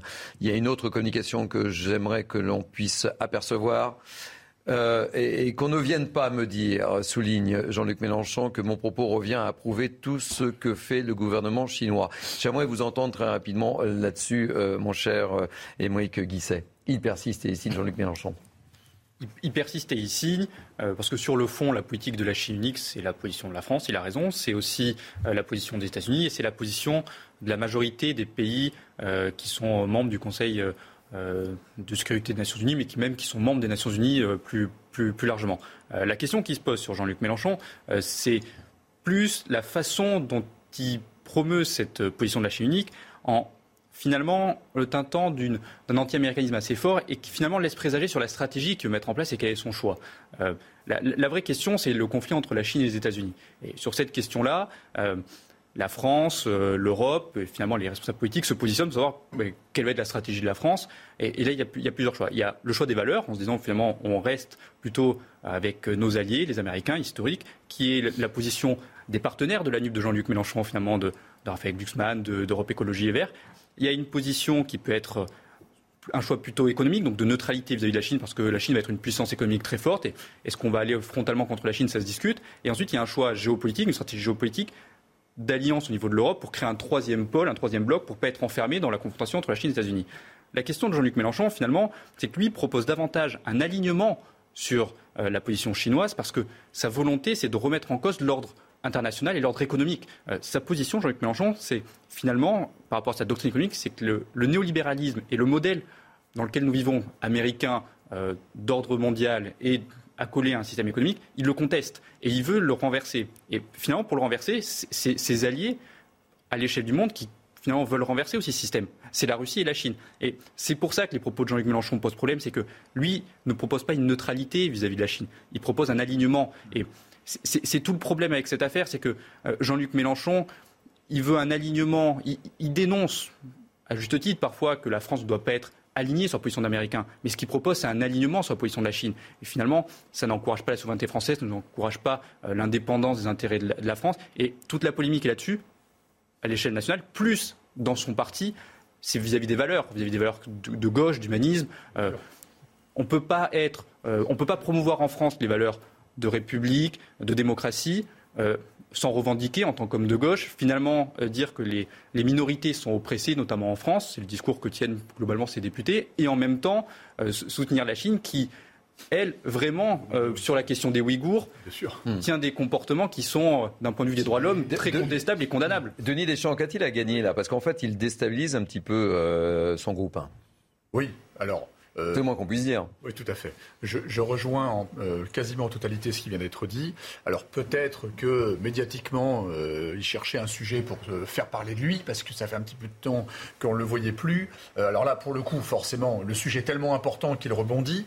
Deuxième élément, je suis tout à fait d'accord avec vous. Je pense que son, il, est, il a de, de, de l'herpès avec les États-Unis et que forcément, c'était la tribune pour lui pour sauter de, dans la flaque d'eau à pieds joints sur Pelosi. En même temps, il faut quand même reconnaître que les Américains sont assez forts du haut de leur arrogance à vouloir donner des leçons à tout le monde et à vouloir justement euh, provoquer, en tout cas. Euh, l'autre point, c'est que euh, M. Mélenchon, j'ai l'impression, quand on regarde son parcours, revient à ses premières amours et en même temps aime les, pouvoirs forts, pour rester poli, hein, les démocraties très fortes. Taïwan, alors, il y, y, a une petite nuance à apporter sur le rapport de la France avec la Chine et le rapport des États-Unis avec la Chine le même. Hein, vous voyez ce que je veux dire Voilà. Donc Taïwan est reconnu comme une vraie démocratie. Après, la démocratie s'adapte aussi à l'histoire de chaque peuple. Une démocratie en Allemagne n'est pas la même que la démocratie en France. Mais en tout cas, c'est une vraie démocratie. Et on sait qu'avec le grand rendez-vous de 2049, hein, les 100 ans euh, de, Mao. Ce qui est très important, c'est que on se doute bien que Taïwan va devenir un vrai sujet. Est-ce qu'ils vont être encerclés, envahis? On ne sait pas, mais on, on sait bien qu'avant 2049, il va se passer un sujet là-dessus. Et donc, c'est le mandat, le mandat de, Xi Jinping. Euh, son mandat euh, de la part du Parti communiste euh, chinois, c'est deux objectifs d'ici l'horizon 2049 faire de la Chine la première puissance mondiale face aux États-Unis et rétablir l'intégrité territoriale de la Chine, donc récupérer Taïwan. Et de l'autre côté, les Américains et c'est transpartisan, que ce soit démocrate ou républicain, depuis le pivot américain de Barack Obama, il y a une volonté de rester première puissance mondiale. et qu'a-t-il à gagner Jean-Luc Mélenchon en allant sur ce terrain-là? C'est ça ma question. Électoralement, rien.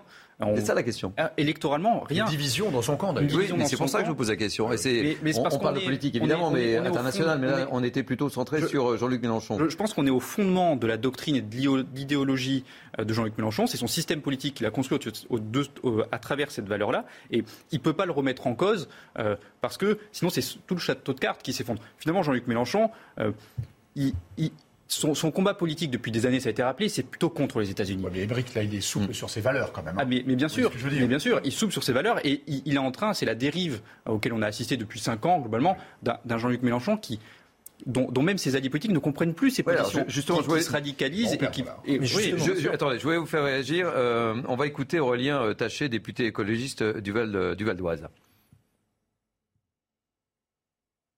Ça doit arriver tout de suite incessamment sous Jean-Luc Mélenchon, qui effectivement, sur les questions internationales, est prisonnier d'une logique euh, et d'une vision très ancienne, qui est liée à son parcours politique, sa formation idéologique et autres, mais que je ne partage pas forcément.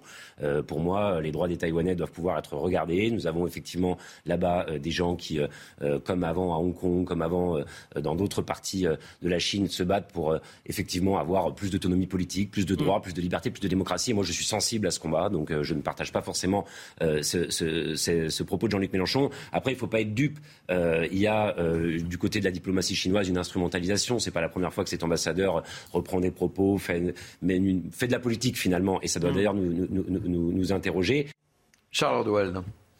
Je souscris euh, à ce que Emmerich disait.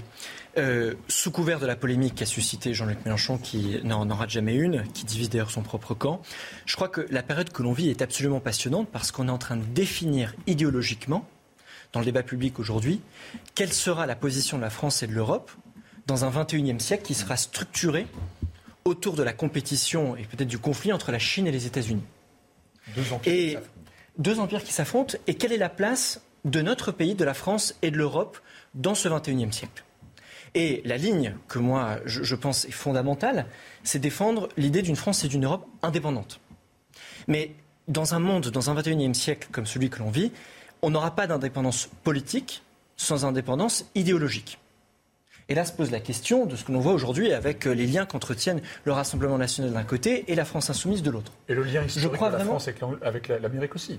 Bah, je, crois quand même sur ce point-là aussi que nous n'aurons pas non plus d'indépendance politique sans indépendance militaire et sans indépendance technologique et industrielle.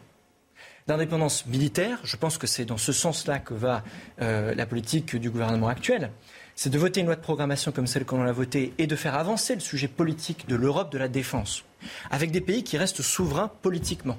mais qui accepte, au nom d'une idéologie commune, de mettre en commun certaines capacités militaires. Et, Macron sur le sujet, plusieurs, plusieurs, plusieurs fois, dès qu'il a pris son, le pouvoir et enfin, son premier mandat. Je crois vraiment, je, je partage votre avis, on n'aura pas d'indépendance politique au XXIe siècle sans indépendance technologique et industrielle. Et la question de Taïwan pose très clairement cette question, par exemple, sur les semi-conducteurs. Et je Quand on voit aujourd'hui, je, je, je, je, défends et je pousse euh, en tant que député, euh, la politique qui est de dire qu'il faut euh, rapatrier en Europe et relancer la production industrielle et technologique d'éléments comme les batteries, les semi-conducteurs. Non, non, mais justement, et moi je vais recentrer le débat sur, sur, sur, sur, sur, sur, le rôle de Jean-Luc Mélenchon et, et, et, sur sa stratégie, et, notamment sur, sur les réactions. Et je voudrais qu'on regarde à l'écran les réactions d'Olivier Faure, qui lui-même a, a réagi par rapport à, à cette prise de position euh, de Jean-Luc Mélenchon. Euh, si euh, l'opportunité de la visite de Nancy Pelosi à Taïwan est discutable, la volonté des Taïwanais est de vivre en démocratie ne l'est pas. Réaction d'Olivier Faure. Autre réaction que j'aimerais vous soumettre, celle de Julien Bayou, qu'on va découvrir. Mélenchon parlait de provocation quand l'Ukraine démocrate se défendait au Donbass face à la Russie autoritaire et parle de provocation de Taïwan quand ce pays agit librement face à la Chine. Euh, un pays démocrate, c'est forcément une provocation pour une dictature. Et puis une dernière réaction, et, on, en parle très rapidement, Raphaël Glucksmann, qu'on va voir apparaître également euh, sur vos écrans. Que dit euh, Raphaël Glucksmann? Recevoir les félicitations et remerciements d'un régime qui éparque des millions d'êtres humains dans des camps comme Jean-Luc Mélenchon vient de le faire, sans être apparemment le moins du monde, dérange. Ce n'est pas rien. D'ailleurs, M. Glucksmann, je crois que c'était le premier avec une délégation du Parlement européen à avoir euh, reçu la présidente de Taïwan, je crois. Hein, il me semble. Mais deux, des trois, euh, des, trois euh, auteurs de, donc de ce que vous venez de, lire étaient signataires, je crois, de la NUPES, non? C'est cela. Et donc on voit bien la, problématique. C'est pour ça, je suis désolé de, recentrer les débats, mais la, problématique, c'était pas euh, effectivement les, enjeux de Taïwan, mais c'était plutôt la prise de position de Jean-Luc Mélenchon qui m'intéressait. Je pense que dans le débat que l'on vit depuis un mois et demi, depuis les élections législatives, ce qui est intéressant, c'est qu'il y a des conflits idéologiques qui sont posés et sur lesquels chaque groupe parlementaire doit prendre ses responsabilités. On n'en est pas au premier ballon d'essai, au premier test de la LFI sur l'alliance de la NUPES. On a eu Israël apartheid. On a eu euh, aujourd'hui Taïwan. Moi, le, Parti socialiste est historiquement dans notre pays un parti de gouvernement, est un parti aujourd'hui d'opposition raisonnable. Je pense qu'il est temps pour le groupe socialiste à l'Assemblée nationale de prendre ses responsabilités vis-à-vis de la NUPES. Encore une fois, pendant la législative, on nous a expliqué que la NUPES n'était pas une alliance de circonstances pour des circonscriptions, mais une alliance idéologique et politique. On voit aujourd'hui qu'il n'en est rien. Quelle est la conclusion? Quelles sont les conclusions que vont en tirer les socialistes et leur groupe parlementaire à l'Assemblée nationale? J'espère qu'on le verra dès début septembre à, travers ces réactions. Un dernier mot sur le sujet de Jean-Luc Mélenchon. C'est difficile pour la NUPES de, rester unie parce que là, on touche finalement à, ce qui est fondamental, c'est-à-dire euh, quelle est la stratégie de la France dans le monde, euh, quelle est la place de la France, quelle est la place de l'Europe, qui sont des questions fondamentales et qui ensuite vous permettre de construire un projet politique global et, qui se décline, comme je l'ai rappelé, sur des questions de défense, euh, des questions industrielles. Et ça va être très compliqué sur ce plan-là en termes de projet politique et ensuite en termes de valeurs et de messages politiques passés auprès des électeurs. Euh, vous voyez, le, meilleur exemple, c'est quand même Raphaël Guzman qui tient la ligne contre la Chine au Parlement européen. Ça fait, ça fait quasiment deux ans qu'il mène ce combat-là et qui en a fait son propre combat et qui l'incarne remarquablement bien. Et à côté, s'allier avec Jean-Luc Mélenchon, euh, qui veut un alignement sur les positions de la Chine, ça paraît totalement incompatible. Et vraisemblablement, cette alliance va, est difficilement tenable dans ces conditions, puisque finalement, tous les opposent sur les questions internationales. Écoutez, je vous propose de, terminer, une fois n'est pas coutume, ce Midi News Weekend euh, par une chanson. Euh, je vous propose de l'écouter.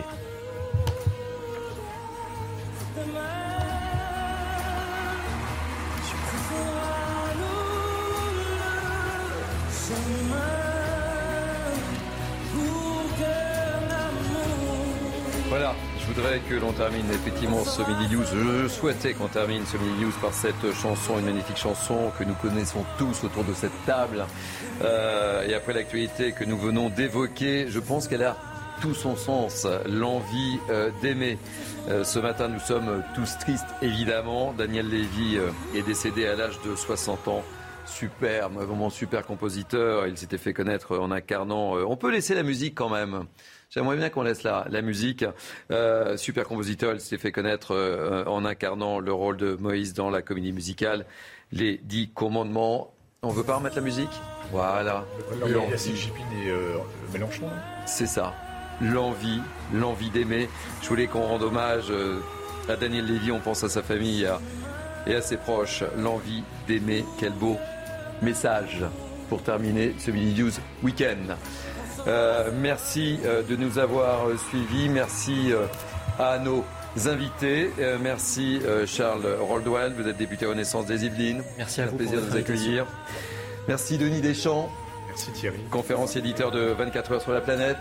C'est un plaisir de vous avoir. Émeric Guisset, secrétaire général adjoint du Cercle de réflexion Le Millénaire. Je voudrais remercier aussi Samuel Vasselin, Rémi euh, Savary, Déborah James Smada qui m'a aidé, qui m'ont aidé à préparer cette émission de 3 heures. Merci aussi aux équipes de la programmation. Merci également aux équipes en régie. Tout de suite, les belles figures de l'histoire. Belle journée sur CNews. Je vous retrouve dans l'après-midi pour deux autres rendez-vous continuez, vous êtes bien sur CNews.